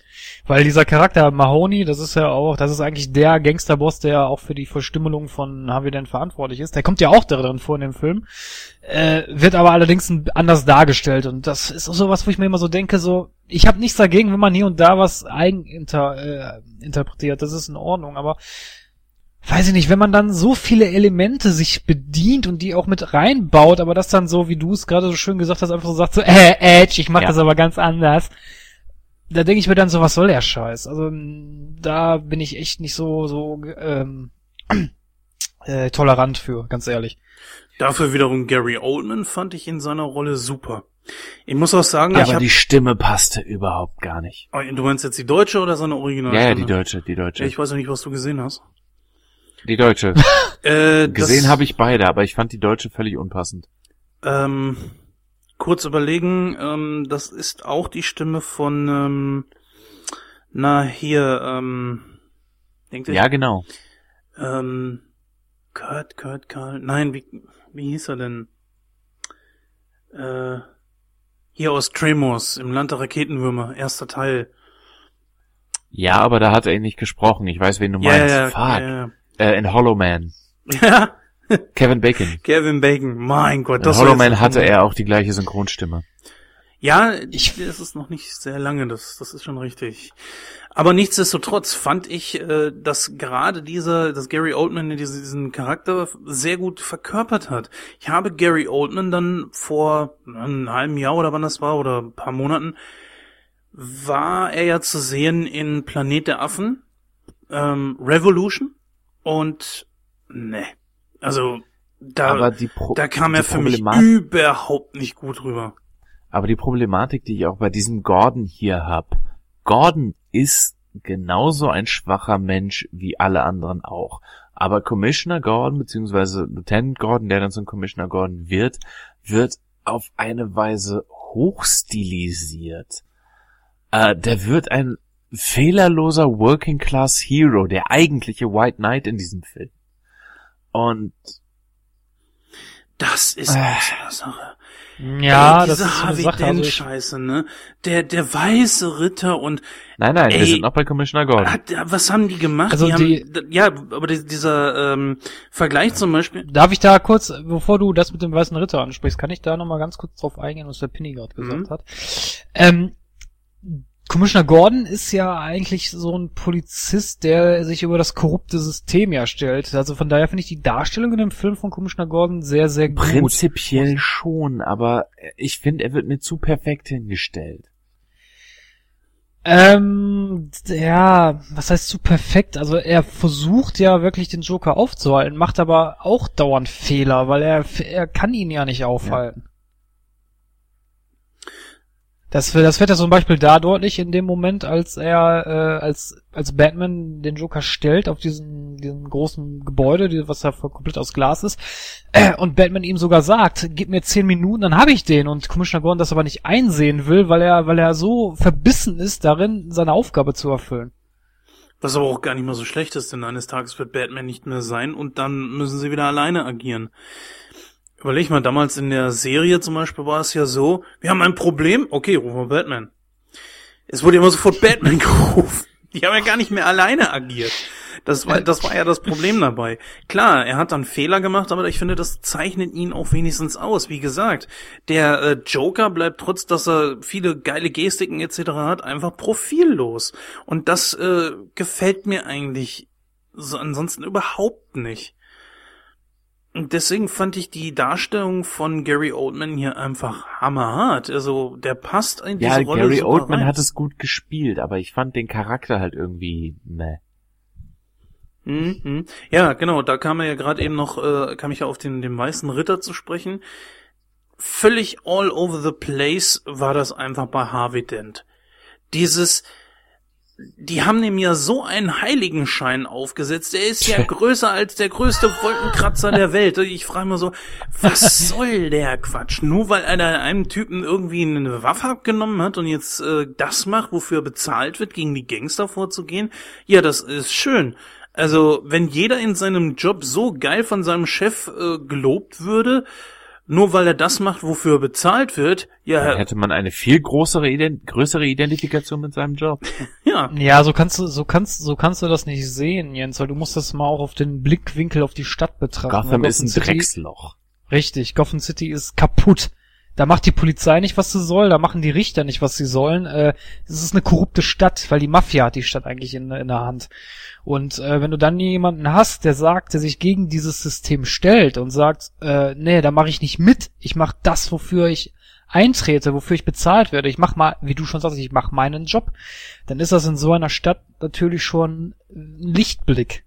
Das stimmt wohl, aber er hat sich damit natürlich auch voll in die Schusslinie gesetzt, ne? Ja, aber Natürlich, völlig klar. bewusst. Ja, das ist richtig, aber vielleicht hätte man da auch mal zeigen können, so, okay, vielleicht hat er da auch so ein bisschen Selbstzweifel. Das hätte ein bisschen Das ist eben mehr sein die- müssen. Ja, das ist, das ist die Sache, das, das fehlt. Das ist ja, Ja. das, was ich vorhin Ich gesagt glaube, habe. das dass ist, ich, worauf ich auch hinaus wollte dann. Also das ist ja das, was ich vorhin gesagt habe, dass der äh, Comic Harvey Dent ja sehr unter psychischen Problemen gelitten hat, was hier fehlt. Ja, deswegen Ich kam mir überhaupt das Two-Face-Prinzip raus, weil er diese Selbstzweifel hatte. Richtig, genau. Und das ist auch der Punkt, was hier so richtig plump in den Film eingebaut Ja. wurde. Das, das war seine Münze. Die holt er einfach nur raus und sagt, hör, bei Zahl zieh ich das durch. Oder irgendwie sowas. Und da wo ich mir nur so gedacht habe, so, was soll denn jetzt der Scheiß? Hätte man das nicht mal ein bisschen besser und professioneller einbauen können? Ja. Das Problem an der ging schon wie lange? Zwei Stunden? Mhm. Mehr. Mhm. Mehr als zwei Stunden. Das Ja. Problem finde ich einfach, ähm, man hat hier Two-Face und den Joker. Beide sind solche Charaktere, die kennt man einfach. Besonders den Joker. Beide haben einfach einen eigenen Film verdient. Ey, wisst ihr, was ich darum geben würde, wenn ich diesen, diesen, diesen, diesen Holzklotz eines Bane aus dem dritten Teil schmeißen und dafür den, den Two-Face reinpacken könnte? Aber Joker hatte seinen eigenen Film, Dark Knight. Ja, ja, natürlich, klar, aber das letzten Endes, was die Aussage ist einfach, die haben beide so viel Potenzial für einen Ja, eigenen Film. Natürlich. Und wie ich es ja anfangs schon sagte, und wir sind uns da glaube ich auch einig, dass hier einfach dieser Charakter verheizt wurde. Ja. Anbei als Ich Harvey Dent, äh, jetzt sage ich es mal ganz ehrlich, ich Aaron Eckhart sehr gut finde. Da Moment, Ja. wo er Two-Face wurde, niet. Und schuld daran sind Ja, seine verweichlichten Filme hier, diese ganzen Liebesfilme, die er gemacht hat. Das ist immer so der Punkt. Also ich finde äh, jetzt so von der reinen Figur Two-Face, er hat die Figur nicht viel zu bieten. Also er hat eine tragische Hintergrundgeschichte als Harvey Dent, ja, da kann man was draus machen. Aber als Charakter Two-Face, auch in den Comics, was macht der? Der raubt Banken aus. Hat auch hier und da mal so ein paar drittklassige Schu äh, Superhelden umgenietet, okay. Aber sonst kann der nichts. Sonst kann der einfach nichts. Ja, das Besondere bei ihm ist einfach seine Psychose, ne? Das ist klar. Richtig. Aber diese Psychose hat er dummerweise in The Dark Knight nicht. ja, das kommt noch dabei. Nein, Das, er, das ist das Problem. er, er macht daraus, also zumindest wirkt das so auf mich, als wenn er daraus so ein sadistisches Spielchen macht. Ne? So, mal gucken, ne? Du lebst jetzt oder du lebst nicht. Und das überlässt mir jetzt der Münze. Und dann schmeißt du die Münze und manchmal gibt's ja auch sofort äh, den Kamerawechsel, also den Szenenwechsel, dass du nicht siehst, was denn jetzt genau gekommen ist, ob Kopf oder Zahl. Ähm, das ist eine Trickmünze. Na, ja, ja, Ähm, richtig, aber sie- er, sie ist ja dazu, dadurch zu unterscheiden, dass eine Seite ja verbrannt war. Deswegen konnte er sie ja Richtig. da unterscheiden. Ähm, Richtig. es war vorher, dass er damit, glaube ich, Rachel mal so ein bisschen beschissen hat. Ja, das meine ich ja, was so plump eingeführt wurde mit seiner Münze. In den Comics ist, es- ist es so, dass er auch diese, diesen, diese Trickmünze hat, auch schon als Kind. Die hat er nämlich von seinem Vater geschenkt gekriegt. Äh, sein Vater war irgendwie alkoholkrank, hat wohl sein Kind auch missbraucht, wie ich das jetzt so in Erinnerung habe. Und seitdem hat er auch diesen, diese, diese Trickmünze immer dabei und deswegen hat er halt auch diese psychischen Probleme und darum benutzt er die Münze eigentlich auch, um seine Entscheidungen zu treffen. Und das fehlt ja da so in dem Film ein bisschen. Das macht er ja dann nur am, Schlu am Schluss halt. Jetzt mal eine ganz andere Sache. Weg von den Charakteren äh, würde mich mal interessieren, wie er denn die Action überhaupt gefunden hat. Die Action fand ich geil. Wie gesagt, ich habe ja gesagt, dass hier in Köln häufiger mal Laster durch die Gegend fliegen. ähm, aber abgesehen davon, sie war zwar total over the top und passte so überhaupt nicht zu dem äh, pseudorealistischen Anstrich, den Nolan den Film geben wollte. Aber mir hat zumindest das, was da alles in die Luft geflogen ist, gut gefallen. Es hat jetzt sehr wenig Mano-a-Mano-Action gegeben, das fand ich ein bisschen schade. Äh, aber das ganze Rumgefahre, Rumgesprenge und Rumgeballere, das, das hat so mein äh, jugendliches Kinderherz durchaus erfreut. Muss ich auch sagen. Also ich fand die Action in dem Film, da muss ich wirklich eine Lanze brechen. Das ist wirklich okay. Das war nicht schlecht. Ich fand die Explosion und alles super, weil das hat auch gepasst. Also das hat auch sing, das war auch stimmig mit dem Charakter und alles. Also das war, also da gibt's wirklich nichts dran zu meckern. Ja, ich fand's auch eigentlich okay, wenn auch manchmal ein bisschen zu viel. Zum Beispiel diese Verfolgungsjagd, wo äh, Batman auf den Bad Pot umgestiegen ist. Batman war auf dem Board. Entschuldigung. Sorry, sorry, Zumindest sorry. das, was im Bad Pot darstellen sollte. Sie wollten ja, glaube ich, so wie ich das mal gelesen habe, ein Fahrzeug haben, das sich vom Batmobil unterscheidet, von diesem äh, Tumbler heißt das Ding, glaube ich, ne? Ja, äh, das sich davon unterscheidet. Es sollte aber zweirädrig sein, aber kein Motorrad. Äh, okay, Na gut. Dann hat man halt diese riesigen Reifen gehabt und äh, so eine Art Gebilde eines Motorrads, was dieser Badpot nannten, was natürlich überhaupt nichts mit Das- irgendwas Bekanntem aus Batmans Universum zu tun hat. Oh, oh, oh, oh. Das Bad Pot gibt's Das aber. Bad Pot gibt es, aber du willst mir nicht erzählen, dass du das Ding, äh, dieses komische Pseudomotorrad als äh, äh, Bad Pot gesehen hast. Nein, das nicht. Genau, das meinte ich. So, und, und, und dieses, diese Verfolgungsjagd halt, die fand ich, äh, war einfach, wie Penny das schon sagte, all over the place, ne? Ja, so ist es halt, ne? Es war einfach, Ich habe all, over the, all over the place gesagt. nein, aber ich sag das jetzt und das ist doch das Okay. gleiche, was, äh, ah. Bestimmt, was du sagst, sage ich auch. Ja, ist richtig. Also wir sind da beide der Meinung, ich bin da auch deiner Meinung, um es mit deinen Worten zu sagen, es war zu viel.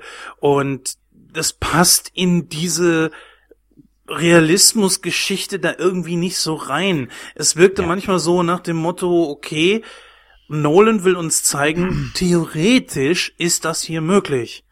Nee, nee, nee, nee, nee. Nolan will uns zeigen, guck mal, wie viel Geld ich in diesen Film gesteckt habe.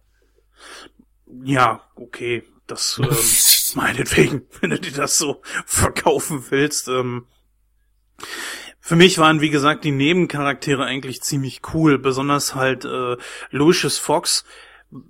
Die Art und Weise, diese, dieser alte Mann, ja, redet über über technologische Dinge, die es wahrscheinlich heutzutage noch nicht mal gibt. Und ich kaufe das Morgan Freeman so ab, das gibt's gar nicht. Auch das Auftreten, dieses Lachen dabei, dieses ich bin einfach kompetent, egal wohin ich gehe und, und was ich mache. Das, das fand ich sehr cool. Auch wie dieser eine. ist- hm? Das ist aber Morgan Freeman. Morgan Freeman ist der Chuck Norris der Charakterdarsteller. Und, und ihm, und ihm wächst immer eine neue Sommersprosse, wenn er was erklärt. Ja, und eines Tages ersetzte sein Bartwuchs. Nein, aber jetzt mal allen Ernstes. Ähm, da war zum Beispiel diese Szene, wo dieser andere Mitarbeiter da auf ihn zukam und wollte da jährlich irgendwie ein paar Millionen Dollar haben, glaube ich. Und er lehnt sich nur zurück und meint, Sie wollen mir also erklären, dass der Multimillionär äh, Bruce Wayne nachts als Fledermaus durch die Gegend rennt, äh, so Und ungefähr. so ein Mann wollen sie erpressen? Und der Typ Das steht nur auf und, und geht weg. Ja, das war so geil gemacht. Ich habe mich nur bepisst vor Lachen, weil das kam einfach so genial rüber, weil auch Morgan Freeman es drauf hat, das so richtig geil zu Trocken verkaufen. rüberzubringen, ja. Äh, trocken, ja, ja gut, im positiven Sinne trocken, ja. Ja, ja, klar. Im positiven Sinne. Deswegen, ich fand ihn auch zum Beispiel als, wo er Gott gespielt hat, in äh, Bruce Allmächtig, fand ich ihn auch sehr, sehr genial. Ja. Ja. Aber ich weiß nicht, ähm, das ist, glaube ich, nicht so dein Ding, oder Christoph? Morgan Freeman? Was, Bruce, All, Bruce Allmächtig von Nein, Lu Morgan Freeman als Lucius Fox. Ja, ich finde, ich finde Morgan Freeman in der Rolle super. Also ich hätte, ich hätte keinen besseren Lucius Fox äh, geben können. Ganz ehrlich. Und Cillian Murphy? Ich meine, äh, das ist, ich hab's schon mal gesagt, das ist der schlechteste Scarecrow-Darsteller, den ich jemals gesehen habe. Der war in Batman Begins scheiße und der war in dem Film auch scheiße. Obwohl er der einzige ist, äh, neben den Hauptcharakteren, der sonst in allen dreien dabei war. Also er war der einzige. Das äh. Fucker war eine. Fußnote. Der war nicht mal ein Antagonist, der saß blöde rum und hat scheiße geguckt. Ja. Ah, Ich hab, ich kann, ich kann den Charakter überhaupt nicht interpretieren. Ich weiß überhaupt nicht, wer Scarecrow Oh, ist. ich bin gerade so mal. genervt, dass Batman hier wieder auftaucht. Ja. Was soll ich denn anziehen? So ein Jute-Sack? Ja, okay. Hast du Angst? Buh. Ja gut, Nein, dass er nur als, nur als Handlanger verkommt, ähm, fand ich auch schon ziemlich doof. Weil es einfach ein Charakter ist, der schon ein bisschen was zu bieten hat. Einer der Charaktere, die einfach mehr auch Hintergrund haben bei Batman. Was gerade natürlich, Das stimmt ja, wohl. was gerade natürlich für einen Film einfach nur super ist, wenn du über einen Charakter irgendwas zu erzählen hast. Es ist natürlich aber auch, dass äh, ja der Film lebt halt, wie wir es immer schon wieder gesagt haben, die letzten paar Minuten von dem Joker. Aber ich finde auch, dass sie es drauf haben, egal wer jetzt Batman gemacht hat, ob nun Nolan oder äh, damals äh, der der ähm, Tim Burton? Tim Burton, danke, genau, äh, dass sie einfach es drauf hatten, den Batman, äh, den, den Joker richtig zu besetzen. Übrigens auch Batman, finde ich. Also ich finde sowohl Michael Keaton als Batman gut, sowohl als auch Christian Bale. Ich finde die beiden eigentlich ganz cool. Bei allerdings Michael Keaton eine Überraschung war, weil der eher im Comedy-Bereich zu finden war. Was ich an Dark Knight allerdings überhaupt nicht gut fand, war diese total übertriebene Theatralik. Er ist der Held, den wir verdienen. Nee, nee, er ist der Held, den wir brauchen, nicht der, den wir verdienen, oder wie das war. Wie war das? Oder wie oder Ja, was? irgendwie so. Ich fand aber auch die Theatralik sowieso total überzogen. Albern. Ja, ja. Auch auch dieses, wo er da den Joker verhört in der in der Zelle. Wo sind sie? Ja. Und ich mir nur so gedacht habe, so was soll denn jetzt der Scheiß? Also mal ehrlich, äh, das das war so albern. Ich habe da mehr gelacht, als ich mir als ich da mitgefiebert ja, habe. Also vor allem man muss es auch mal von der Seite sehen. Im ersten Film wurde etabliert, dass Batman die Angst der anderen zu seinem Vorteil nutzt. Und hier haben ja. wir einfach nur einen wilden Ochsen, der in die Zelle geht, den Joker verprügelt und fragt, wo sind sie? Ich meine, gut, klar, der Sinn dahinter ist mir schon klar. Es geht halt darum, dass der Joker keine Angst hat, weil ihm eh alles scheißegal ist. Aber das hätte man auch anders ja. darstellen können, nicht so. Trotzdem empfindet der Mann Schmerzen. Und lässt sich nicht Wenn man ihn so hart genug schlägt, ja. Ja, aber er lacht sich da trotzdem kaputt. Weil ihn das überhaupt nicht interessiert. Den kannst du zusammenmöbeln. Ja, das war ja was, womit sie gespielt haben. Kannst du jemanden, dem wirklich alles scheißegal ist, der die Welt nur brennen sehen will, ja, ne, kannst du dem überhaupt wirklich irgendwie beikommen? Das ist ja, das ist ja gerade das äh, Lustige daran, oder beziehungsweise das ist ja auch in den Comics so. Es gibt da so viele Szenen, wo der Joker von Batman so dermaßen zusammengeprügelt wird, der sämtliche Knochen mhm. bricht, ihm die Zähne ausschlägt und der sitzt nur da und lacht sich kaputt. Weil, weil, weil er will ja immer, dass Batman seine Regeln bricht. Er will, er sagt zu ihm auch, töte mich oder ich töte und dich. Gleichzeitig will er aber auch seine Aufmerksamkeit. Ja, richtig. Ja, und das fehlt hier. Man, man, fehlte man hier. könnte wirklich eine wissenschaftliche Abhandlung über die symbiotische Beziehung zwischen Batman und dem Joker bringen. Könnte man. Ich finde es ja. insofern gruselig, dass sie dann in dem Tim Burton Film den Joker mal eben zum Mörder von Batmans Eltern gemacht haben, aber lassen wir das. Ja, gut, das, äh, aber für die Story war es dienlich, ja, muss man dazu ja, sagen. Ich möchte jetzt mal was ansprechen, und zwar, ähm, wir wollen nicht zu weit vorgreifen auf den dritten, nur der Joker sollte ja auch im dritten Teil wieder vorkommen. Ja.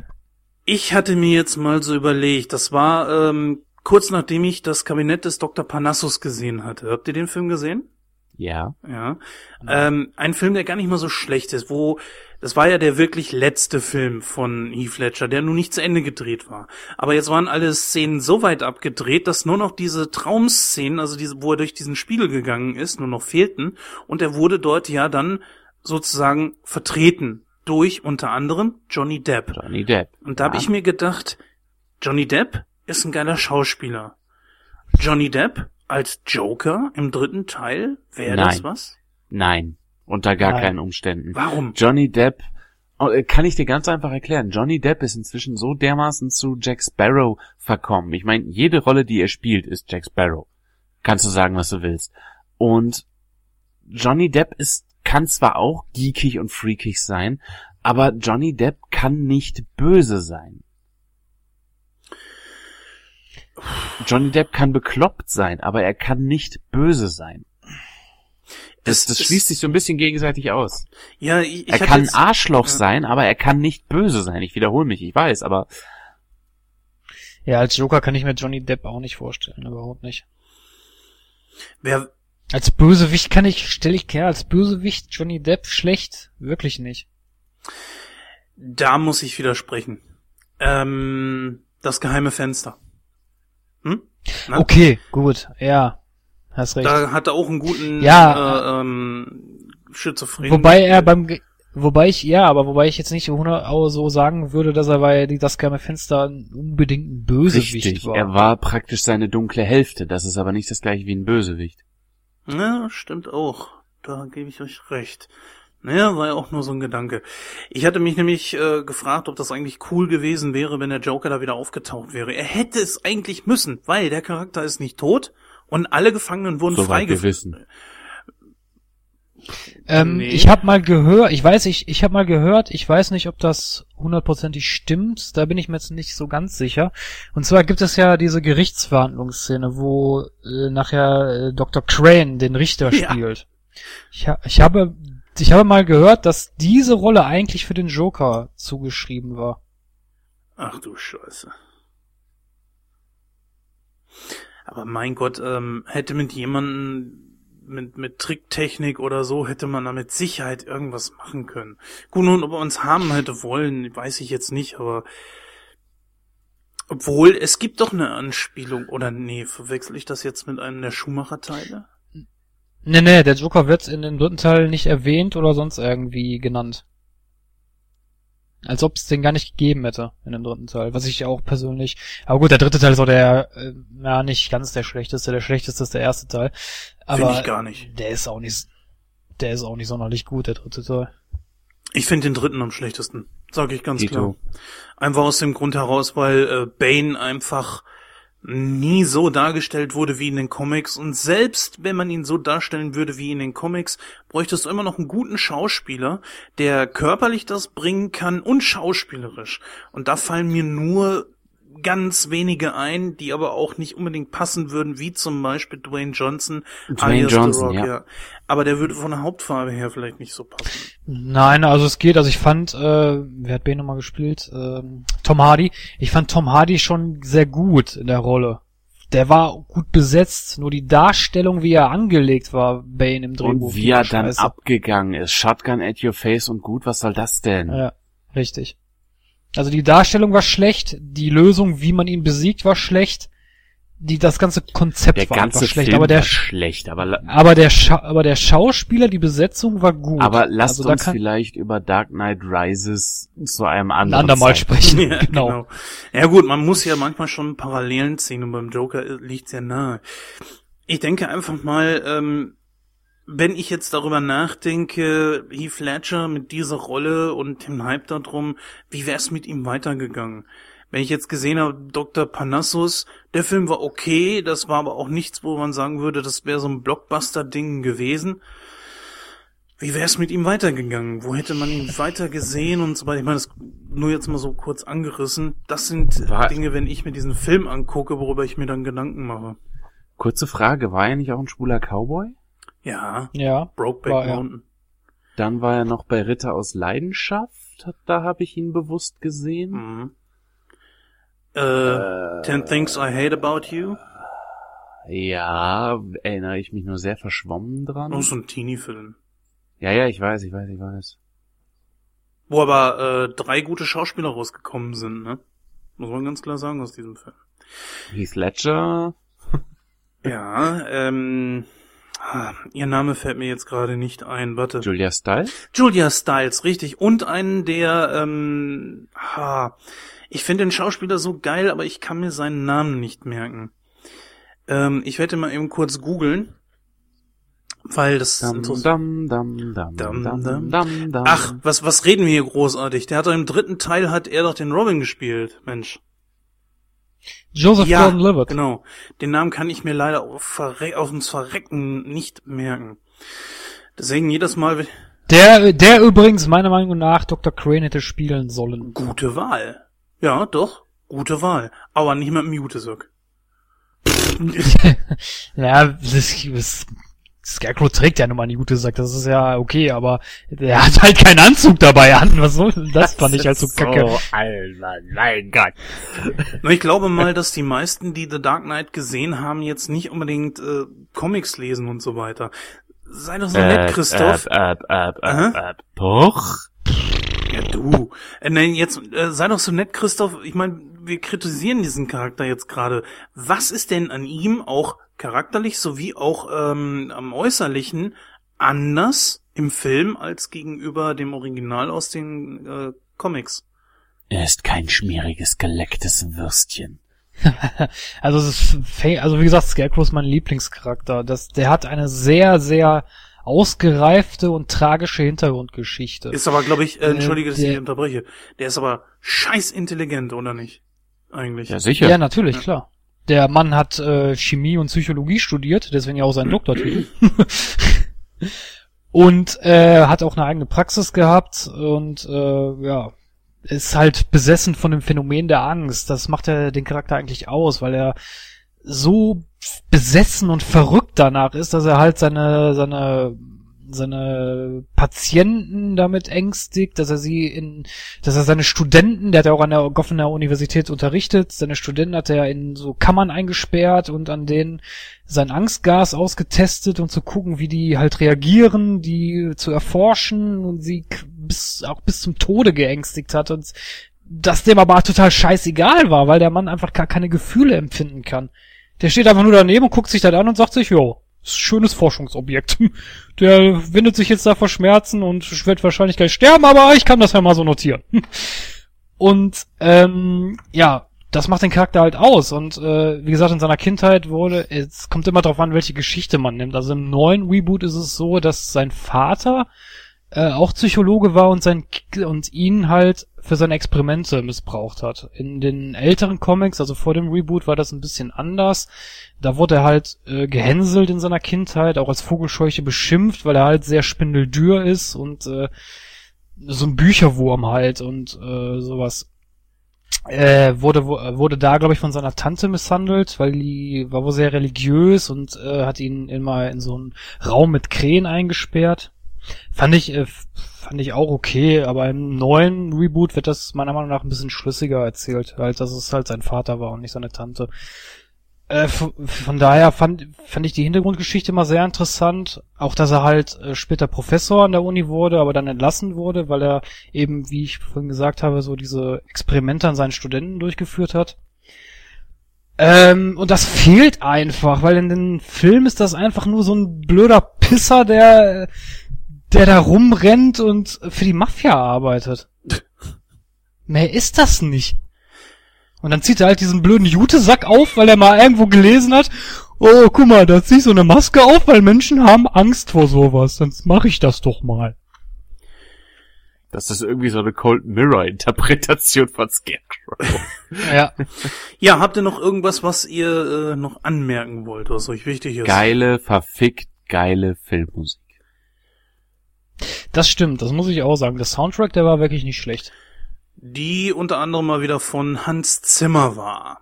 Ja, ja. wie in jedem Nolan-Film. Richtig. Genauso wie auch in dem nächsten, den wir jetzt gleich noch äh, abschließend besprechen wollen. Eine Sache, die ich mal gelesen habe, und zwar, ähm, wir alle kennen ja die Schumacher-Filme. Was, was hat denn das Kostüm von Batman und Robin bei den Schumacher-Filmen ausgemacht? Bad Nipples. genau, Bad Nipples. Ich habe mal gelesen, dass die aus Spaß so, ein so ein Batsuit angefertigt haben, woran, worin sich Christian Bale dann reinpressen musste und für so Promo-Aufnahmen posieren musste. Oh Gott. So ein Batnippel-Anzug oder was? Ja, richtig. Gut, so abschließend nochmal kurz eben ein paar Notes zu äh, Crow Notes. ähm, zu diesem Film halt. Der Film kam im Jahr 2008 raus, hat äh, eine Länge von, ja im NTSC von 152 Minuten, bei PAL sind es 146, hat in Deutschland eine Altersfreigabe von 16, muss ich recht okay finde. Regie hatten wir schon, Christopher Nolan, äh, Drehbuch ist unter anderem auch von Christopher Nolan und Jonathan Nolan. Ähm, Produktion ebenfalls Christopher Nolan mit drunter, ähm, Musik Hans Zimmer, und äh, Kamera Wally Pfister, falls man das so ausspricht. Und die Besetzung sind wir ja schon bis zum Erbrechen durchgegangen und ähm, an der Stelle vielleicht noch nebenbei angemerkt, dass wir mit Simon Jäger und David Nathan ein äh, Freundespaar haben, das, wenn man von dem schlechten Stimmverzerrer von Batman wirklich eine gute äh, Performance liefert, auch miteinander. Die Chemie zwischen den beiden ist meiner Meinung nach großartig. Ja, das muss man auf jeden Fall sagen. Diese Verzerrungsgeschichte habe ich nie so richtig verstanden. Es ist natürlich logisch, weil Batman irgendwie versuchen muss, seine Geheimidentität zu wahren und da, äh, naja, man hätte ihn ja an der Stimme erkennen können. Ja, es ist natürlich, ich, ich kann den Einwand, den du gerade bringst, äh, kann ich sehr gut nachvollziehen, Penny, aber Ich kann es irgendwo wird verstehen. doch mit jedem Film alberner. Mit jedem Film klingt er mehr, als würde er röhren wie ein Elch, anstatt sprechen wie ein Mensch. Er klingt immer mehr so. Das macht ihn zum einen schwer zu verstehen und zum anderen macht es schmerzhaft, ihm zuzuhören. Ja, das wird im dritten Teil dann Ja. noch schlimmer. Ja. Gut, wir haben soweit, denke ich, alles durch. Ich denke mal, wir gehen jetzt mal darauf über den Film. Aber da, aber, aber, we- weißt du, was das Einen Schlimmste habe ich im noch, dritten einen habe Teil ich noch, einen habe ich noch. We weißt du, was das Schlimmste im dritten Teil ist? Die Stimme von Bane. Die ist Ja. einfach nur geil. Schlimm. Ich spreche in einen Topf. ja, so ungefähr. Das ist so, nein, das müssen wir jetzt nicht. Schlimm. Ja gut, also ich gehe jetzt mal da äh, zu meinem Fazit über. Ich habe schon viel gesagt. Es gibt nicht mehr viel zuzufügen, außer dass ich ähm, den Film trotzdem sehr gut finde.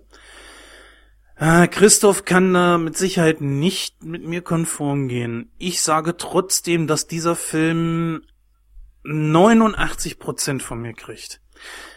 Es ist der zweitbeste Batman-Film, glaube ich, den es gibt, beziehungsweise kommt er mit dem Burton-Film von 89 eigentlich fast überein.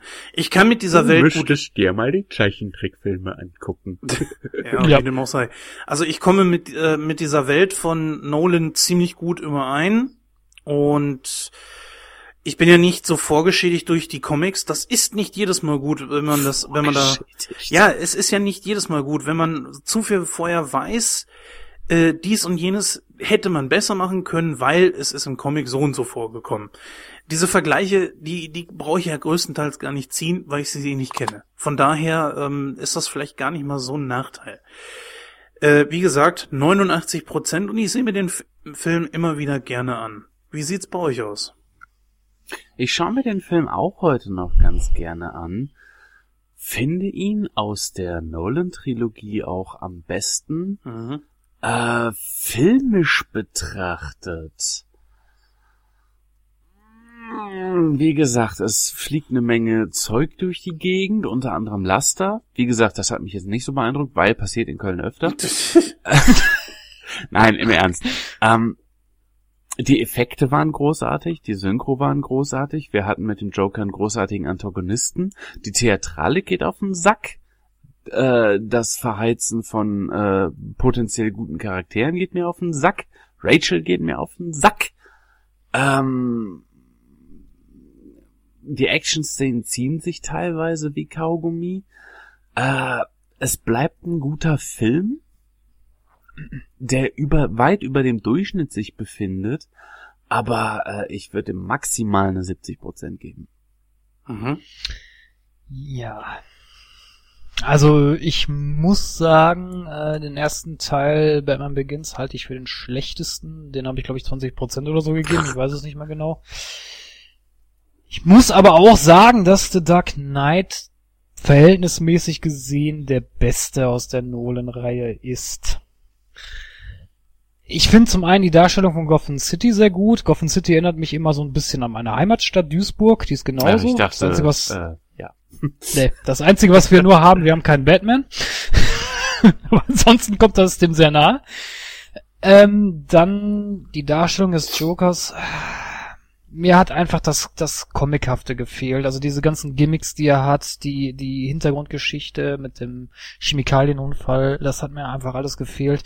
Die Hintergrundgeschichte von Two-Face ist überhaupt nichts sagen. Die Wandlung unschlüssig, macht keinen Sinn. Die Darstellung der Mafia war in Ordnung, war okay. Batman als Charakter war auch soweit in Ordnung, obwohl mir da hier und da dieses mit der Stimme einfach auf den Sack ging. Scarecrow war wieder ein Totalausfall, auch wenn er nur ein paar Minuten über den Bildschirm geflimmert ist, aber ah. äh, Commissioner Gordon, Commissioner Gordon war war super, keine Frage. Ich würde dem Film etwa 55 Was? geben. Oh, das hätte ich jetzt nicht gedacht.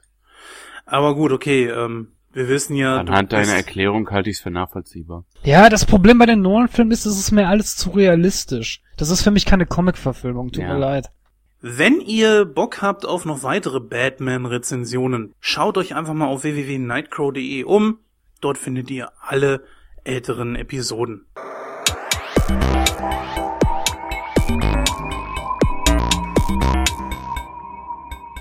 Jetzt haben wir noch ein letztes Thema im Gepäck und zwar ist das ein Film, den sich der Jens im Kino angeschaut hat und zwar ist das Interstellar. Ja, Jens, dann erzähl uns doch mal, worum geht's denn da in diesem Film?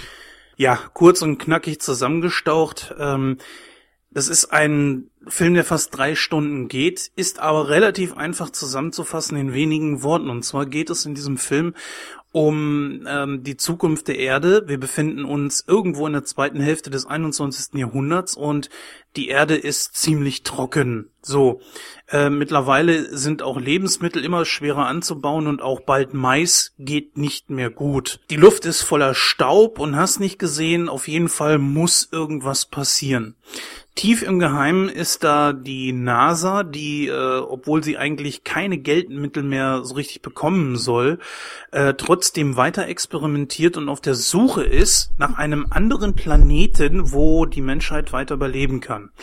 Und so kommt ihnen dann äh, ein Farmer dazwischen, gespielt von äh, Matthew McConaughey, der den Farmer Cooper spielt. Der reist dann zusammen mit der Frau äh, Brand gespielt von Anne Hathaway, zu dem Saturn, wo ein äh, schwarzes Loch äh, beziehungsweise ein Wurmloch aufgebaut ist von irgendwelchen fremden Wesen. Wer diese fremden Wesen sind, das erfährt man sehr viel später noch, aber ähm, ich sag's gleich, ich werde darauf nicht eingehen. Der Spoiler wäre zu groß und das wird mir, glaube glaub ich, kaum, kaum einer verzeihen. Aber es ist nicht Anne Hathaways Mutter, oder? so, dann ähm, geht es darum, es ist zuvor schon, äh, sind drei Exper Expeditionsteams durch dieses schwarze Loch durchgeflogen und haben drei äh, Planeten auf der anderen Seite äh, ausgekundschaftet. Und jetzt geht es halt herauszufinden, was ist aus diesen Teams geworden, beziehungsweise sind diese Planeten bewohnbar für Menschen. So klappern sie ein, zwei Planeten ab, ähm, retten sogar einen äh, von Matt Damon gespielten Charakter namens Dr. Man was? ja, ja, heißt wirklich so. Ich habe mich auch gefragt, was sollte das? Man fragt sich in dem Moment halt so, äh, was, was bringt dieser Typ jetzt einfach noch mit sich? Er spielt aber eine ganz, ganz große Rolle. Was, das möchte ich an dieser Stelle jetzt auch nicht spoilern. Er ist auf jeden Fall ein MacGuffin. Und ähm, letzten Endes spielt eigentlich nur ein Planet noch eine Rolle, wo sie dann landen könnten äh, und vielleicht die Menschen dann überleben. So, jetzt ist aber das Problem, sie müssen irgendwie zu diesem Planeten hinkommen, haben aber noch, noch kaum Treibstoff, weshalb sie das schwarze Loch um das sich diese Sterne drehen, nehmen, um dorthin zu kommen. Also Anziehung. Das schwarze Loch im Arsch-Steroidenfeld. Ja, genau. Verzeihung. Ja, ja, das schwarze Loch, also ein, ein alles verschlingendes Wurmloch, könnte man, glaube ich, so sagen, im Weltall. Also wir sprechen hier nicht über Anna Ernakova, sondern tatsächlich über... Alter. Liebe Nightclub-Zuhörer, ich möchte anmerken, bei dieser Aufnahme sind wir jetzt gerade bei 23 Uhr. so, ähm, letzten Endes bleibt Cooper keine andere Wahl. Er muss in dieses schwarze Loch fliegen und äh, kommt da in Kontakt mit diesen Wesen, die den Menschen geholfen haben, denn die äh, Wesen waren das halt, die dieses schwarze Loch da, äh, die, die dieses äh, Wurmloch Nähe des Saturns aufgebaut haben. So. Jetzt ist es schwierig, ähm, diesen Film zu besprechen, weil viele überraschende Wendungen kommen. Es gibt unter anderem einen Geist, der die Tochter von Cooper irgendwie äh, Signale gibt und sie hat keine Ahnung warum, weshalb und weswegen. Äh, ich breche das jetzt mal komplett runter. Erstens, der Film ist zu lang viel zu lang. Er könnte auf zwei Stunden gekürzt werden. Es sind viele ähm, Kritiken im Umlauf, wo der Film mit 2001 verglichen wird. Odyssey im Weltraum. Dürften viele schon gesehen haben, was ist an 2001 so besonders? Ist ja auch erst 50 Jahre alt. äh, was das an 2001 so besonderes ist halt eben viele ruhige und lange Szenen mit klassischer Musik untermalt. Es gibt hier auch einige ruhige Szenen im Weltraum, die auch ein bisschen äh, länger gehen, allerdings nicht mit klassischer Musik untermalt, sondern auch von Hans Zimmer Und mh, das merkt man dass äh, Zimmer da seine, seine Finger im Spiel hat. Trotzdem ist es ähm, nicht störend, finde ich. Es, es passt eigentlich. Obwohl ich mir da schon die Frage gestellt habe, werden zum Beispiel so, so, so Teenies, werden die mit dem Film irgendwie warm werden? Weil viele Filme, heutzutage nur noch Szene auf Szene auf Szene auf Szene. Selbst in total verwackelten äh, Kampfszenen geht's nur noch Schnitt, Schnitt, Schnitt, Schnitt und das ist hier gar nicht. Hier braucht man ein bisschen. Aber die Frage, ja? die Frage, die sich stellt, ist aber doch, ob das auch das Zielpublikum war. Ich meine, es soll ja auch Filme-Gucker jenseits der 20 geben, habe ich gehört. Richtig, das mag sein. Ähm, das ist nur so eine Frage gewesen, die ich mir gestellt habe, weil für mich war es teilweise schon auch schon ein bisschen zu lang. Und ich bin ja nur ein bisschen mehr äh, im höheren Alter, möchte ich mal sagen, als wie ein Teenie. Aber nichtsdestotrotz haben wir viele Aspekte, Eins möchte ich auf jeden Fall ansprechen. Zum Beispiel, dieser Charakter Cooper ist ein ehemaliger Astronaut, der ähm, als Farmer da ist und der per Zufall, also durch diesen Geist, der äh, seiner Tochter immer irgendwelche Signale zuschickt, äh, herausfindet, also Koordinaten bekommt, wo er nach Norrid vordringt. Und Dort wartet. Warte, Norred, die amerikanische äh, Verteidigungsstation? Ja, ja, und da drin ist ein riesiges Raumschiff und mit diesem Raumschiff wollen die halt äh, diesen drei Expeditionsteams folgen. Jetzt kommt aber ein riesiges Ding, äh, ein riesiger, eine riesige Logiklücke, wo ich einfach nicht kapiere, was, was sollte das? Ist das okay, Logiklücke, keine Ahnung, es schien einfach so, als wäre es Nolan scheißegal. Weil der Typ spielt für diese Leute dort keine Rolle. Er wird dort erstmal empfangen. Dort wartet Michael Caine auf ihn als der Obertyp dort. Und dann geht's los. Was wollten Sie hier? Zeigen Sie Ihre Taschen, äh, Waffen raus, etc. pp. Und hast dich gesehen, die werden durchsucht. Dann kommt Michael Caine auf ihn zu und meint so, Sie sind der Einzige, der das kann. Hä? Was? Moment. Warum habt ihr ihn dann nicht ko kontaktiert? Es war ein Geist nötig, der ihn, da, der den Cooper dahin geschickt hat. Und auf einmal ist er der einzige oder die beste Möglichkeit, das, das Ding durchzuziehen? Ja, wieso zum Teufel? Das krieg ich in meine Birne nicht rein. Weil, ähm, dann hätten sie ihn von vornherein rufen können ja, wir haben hier zwar so ein paar Teams, äh, aber wir haben das immer nur simulationsmäßig gemacht, aber sie sind jetzt die beste Möglichkeit. Ja, dann ruft ihn doch von vornherein verflucht noch eins. Dann gibt's noch ein, ey, Logiklücken, weil das Ganze spielt viel auf Zeit.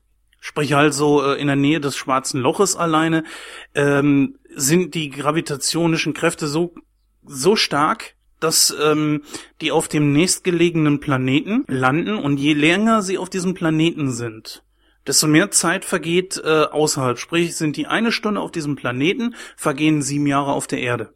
So. Äh, richtig geiles. Das ist aber ein scheiß Wechselkurs.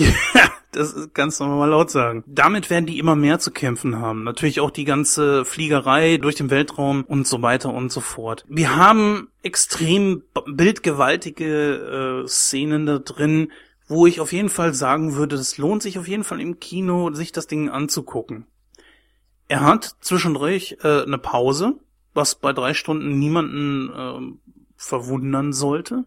Die letztendliche Auflösung, was denn diese Aliens da sind, möchte ich nicht spoilern, aber äh, ein dickes Baby Bullshit möchte ich doch gerne davor hängen. Also doch ihre Mutter. nee, ich werd, ich habe Kontakt gesehen. Ich weiß, dass Bullshit ist. so, ähm, was natürlich ist, der Film wird auch viel mit Inception verglichen aus dem einfachen Grund heraus, man kann nicht einfach mal losgehen, sich was zu trinken holen oder pinkeln gehen. Man muss da bleiben und man muss das Ding verfolgen, um am Ball zu bleiben. Sonst hast du wirklich äh, Schwierigkeiten teilweise, äh, am Ball zu bleiben. Also der Geschichte zu folgen. Und vor allen Dingen auch, ach, es wird da viel äh, ähm, Krams erzählt, dass ein Normalsterblicher überhaupt nicht weiß. Und die Frage einfach, und kommt man damit... wahrscheinlich auch überhaupt nicht dafür interessiert, oder? Pff, möglich. Ganz gemein gesagt. Ja. ähm, Ich möchte das Ganze jetzt mal zusammenfassen und auch mein Gesamtfazit abgeben. Man kann ihn teilweise mit 2001 vergleichen. Ja, er hat eine ziemlich komplexe Story, wie zum Beispiel halt Inception. Man muss aufpassen. Es ist sehr viel, dass man sich überlegen muss, wenn jetzt dort eine Stunde vergeht, sind das bei denen sieben Jahre, äh, wenn der oben auf dem Planeten ist und dann vergehen da auch so und so viele Jahre und irgendwie, ja, man muss einfach aufpassen, weil sonst kriegt man das irgendwie nicht in einen Kontext. Wird das eigentlich in irgendeiner Weise physikalisch erklärt, warum das so ist? Es wird viel erklärt. es wird viel Okay. erklärt.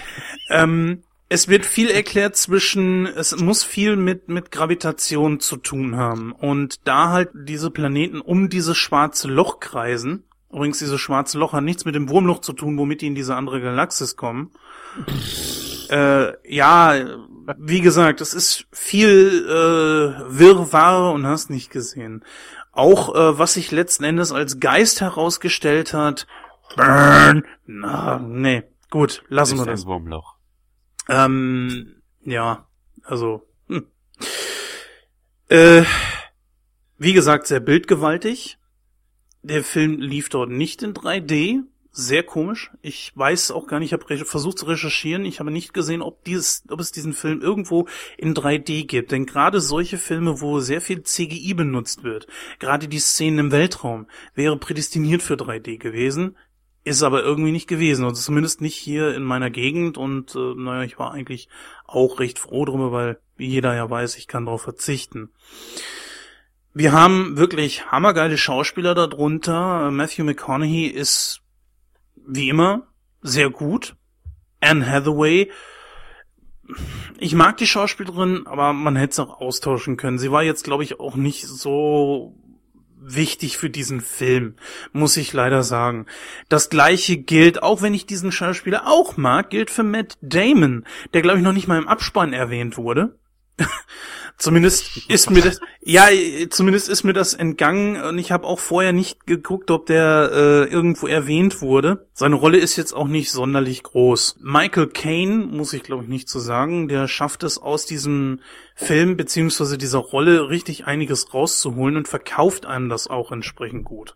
Natürlich mit äh, super deutschen Sch äh, Sprechern, ne? Jürgen Thormann haben wir ja gerade eben gehört. Also abschließend würde ich diesem Film, ich sag mal, 75 Prozent geben.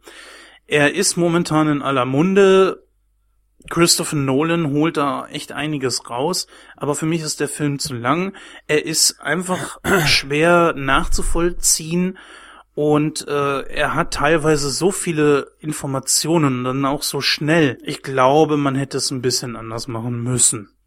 Mm, trotzdem für mich eine Kinoempfehlung, den und auch zu gucken. Ich habe ungefähr acht Euro bezahlt auf einem Donnerstag. Das war in Ordnung. Deswegen von mir also eine Kinoempfehlung.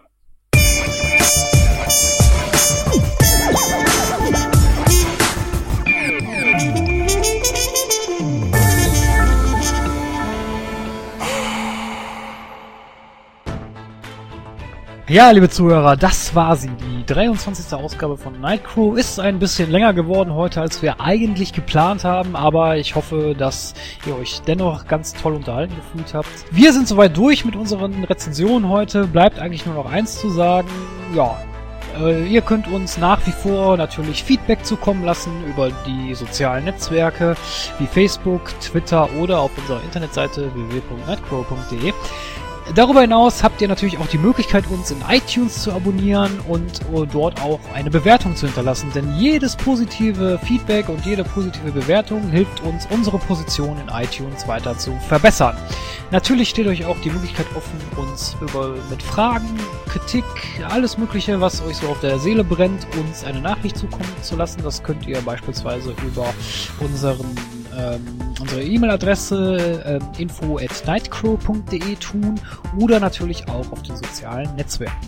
Ja, soweit also alles gesagt, denke ich. Ich bin der Christoph und ich verabschiede mich jetzt in die Nacht. Bis dann.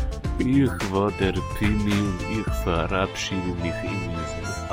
Wir hören uns in der nächsten Woche und ich wünsche euch viel Spaß mit euren Filmen. Probiert mal die Sneak aus. Bis dann, macht's gut.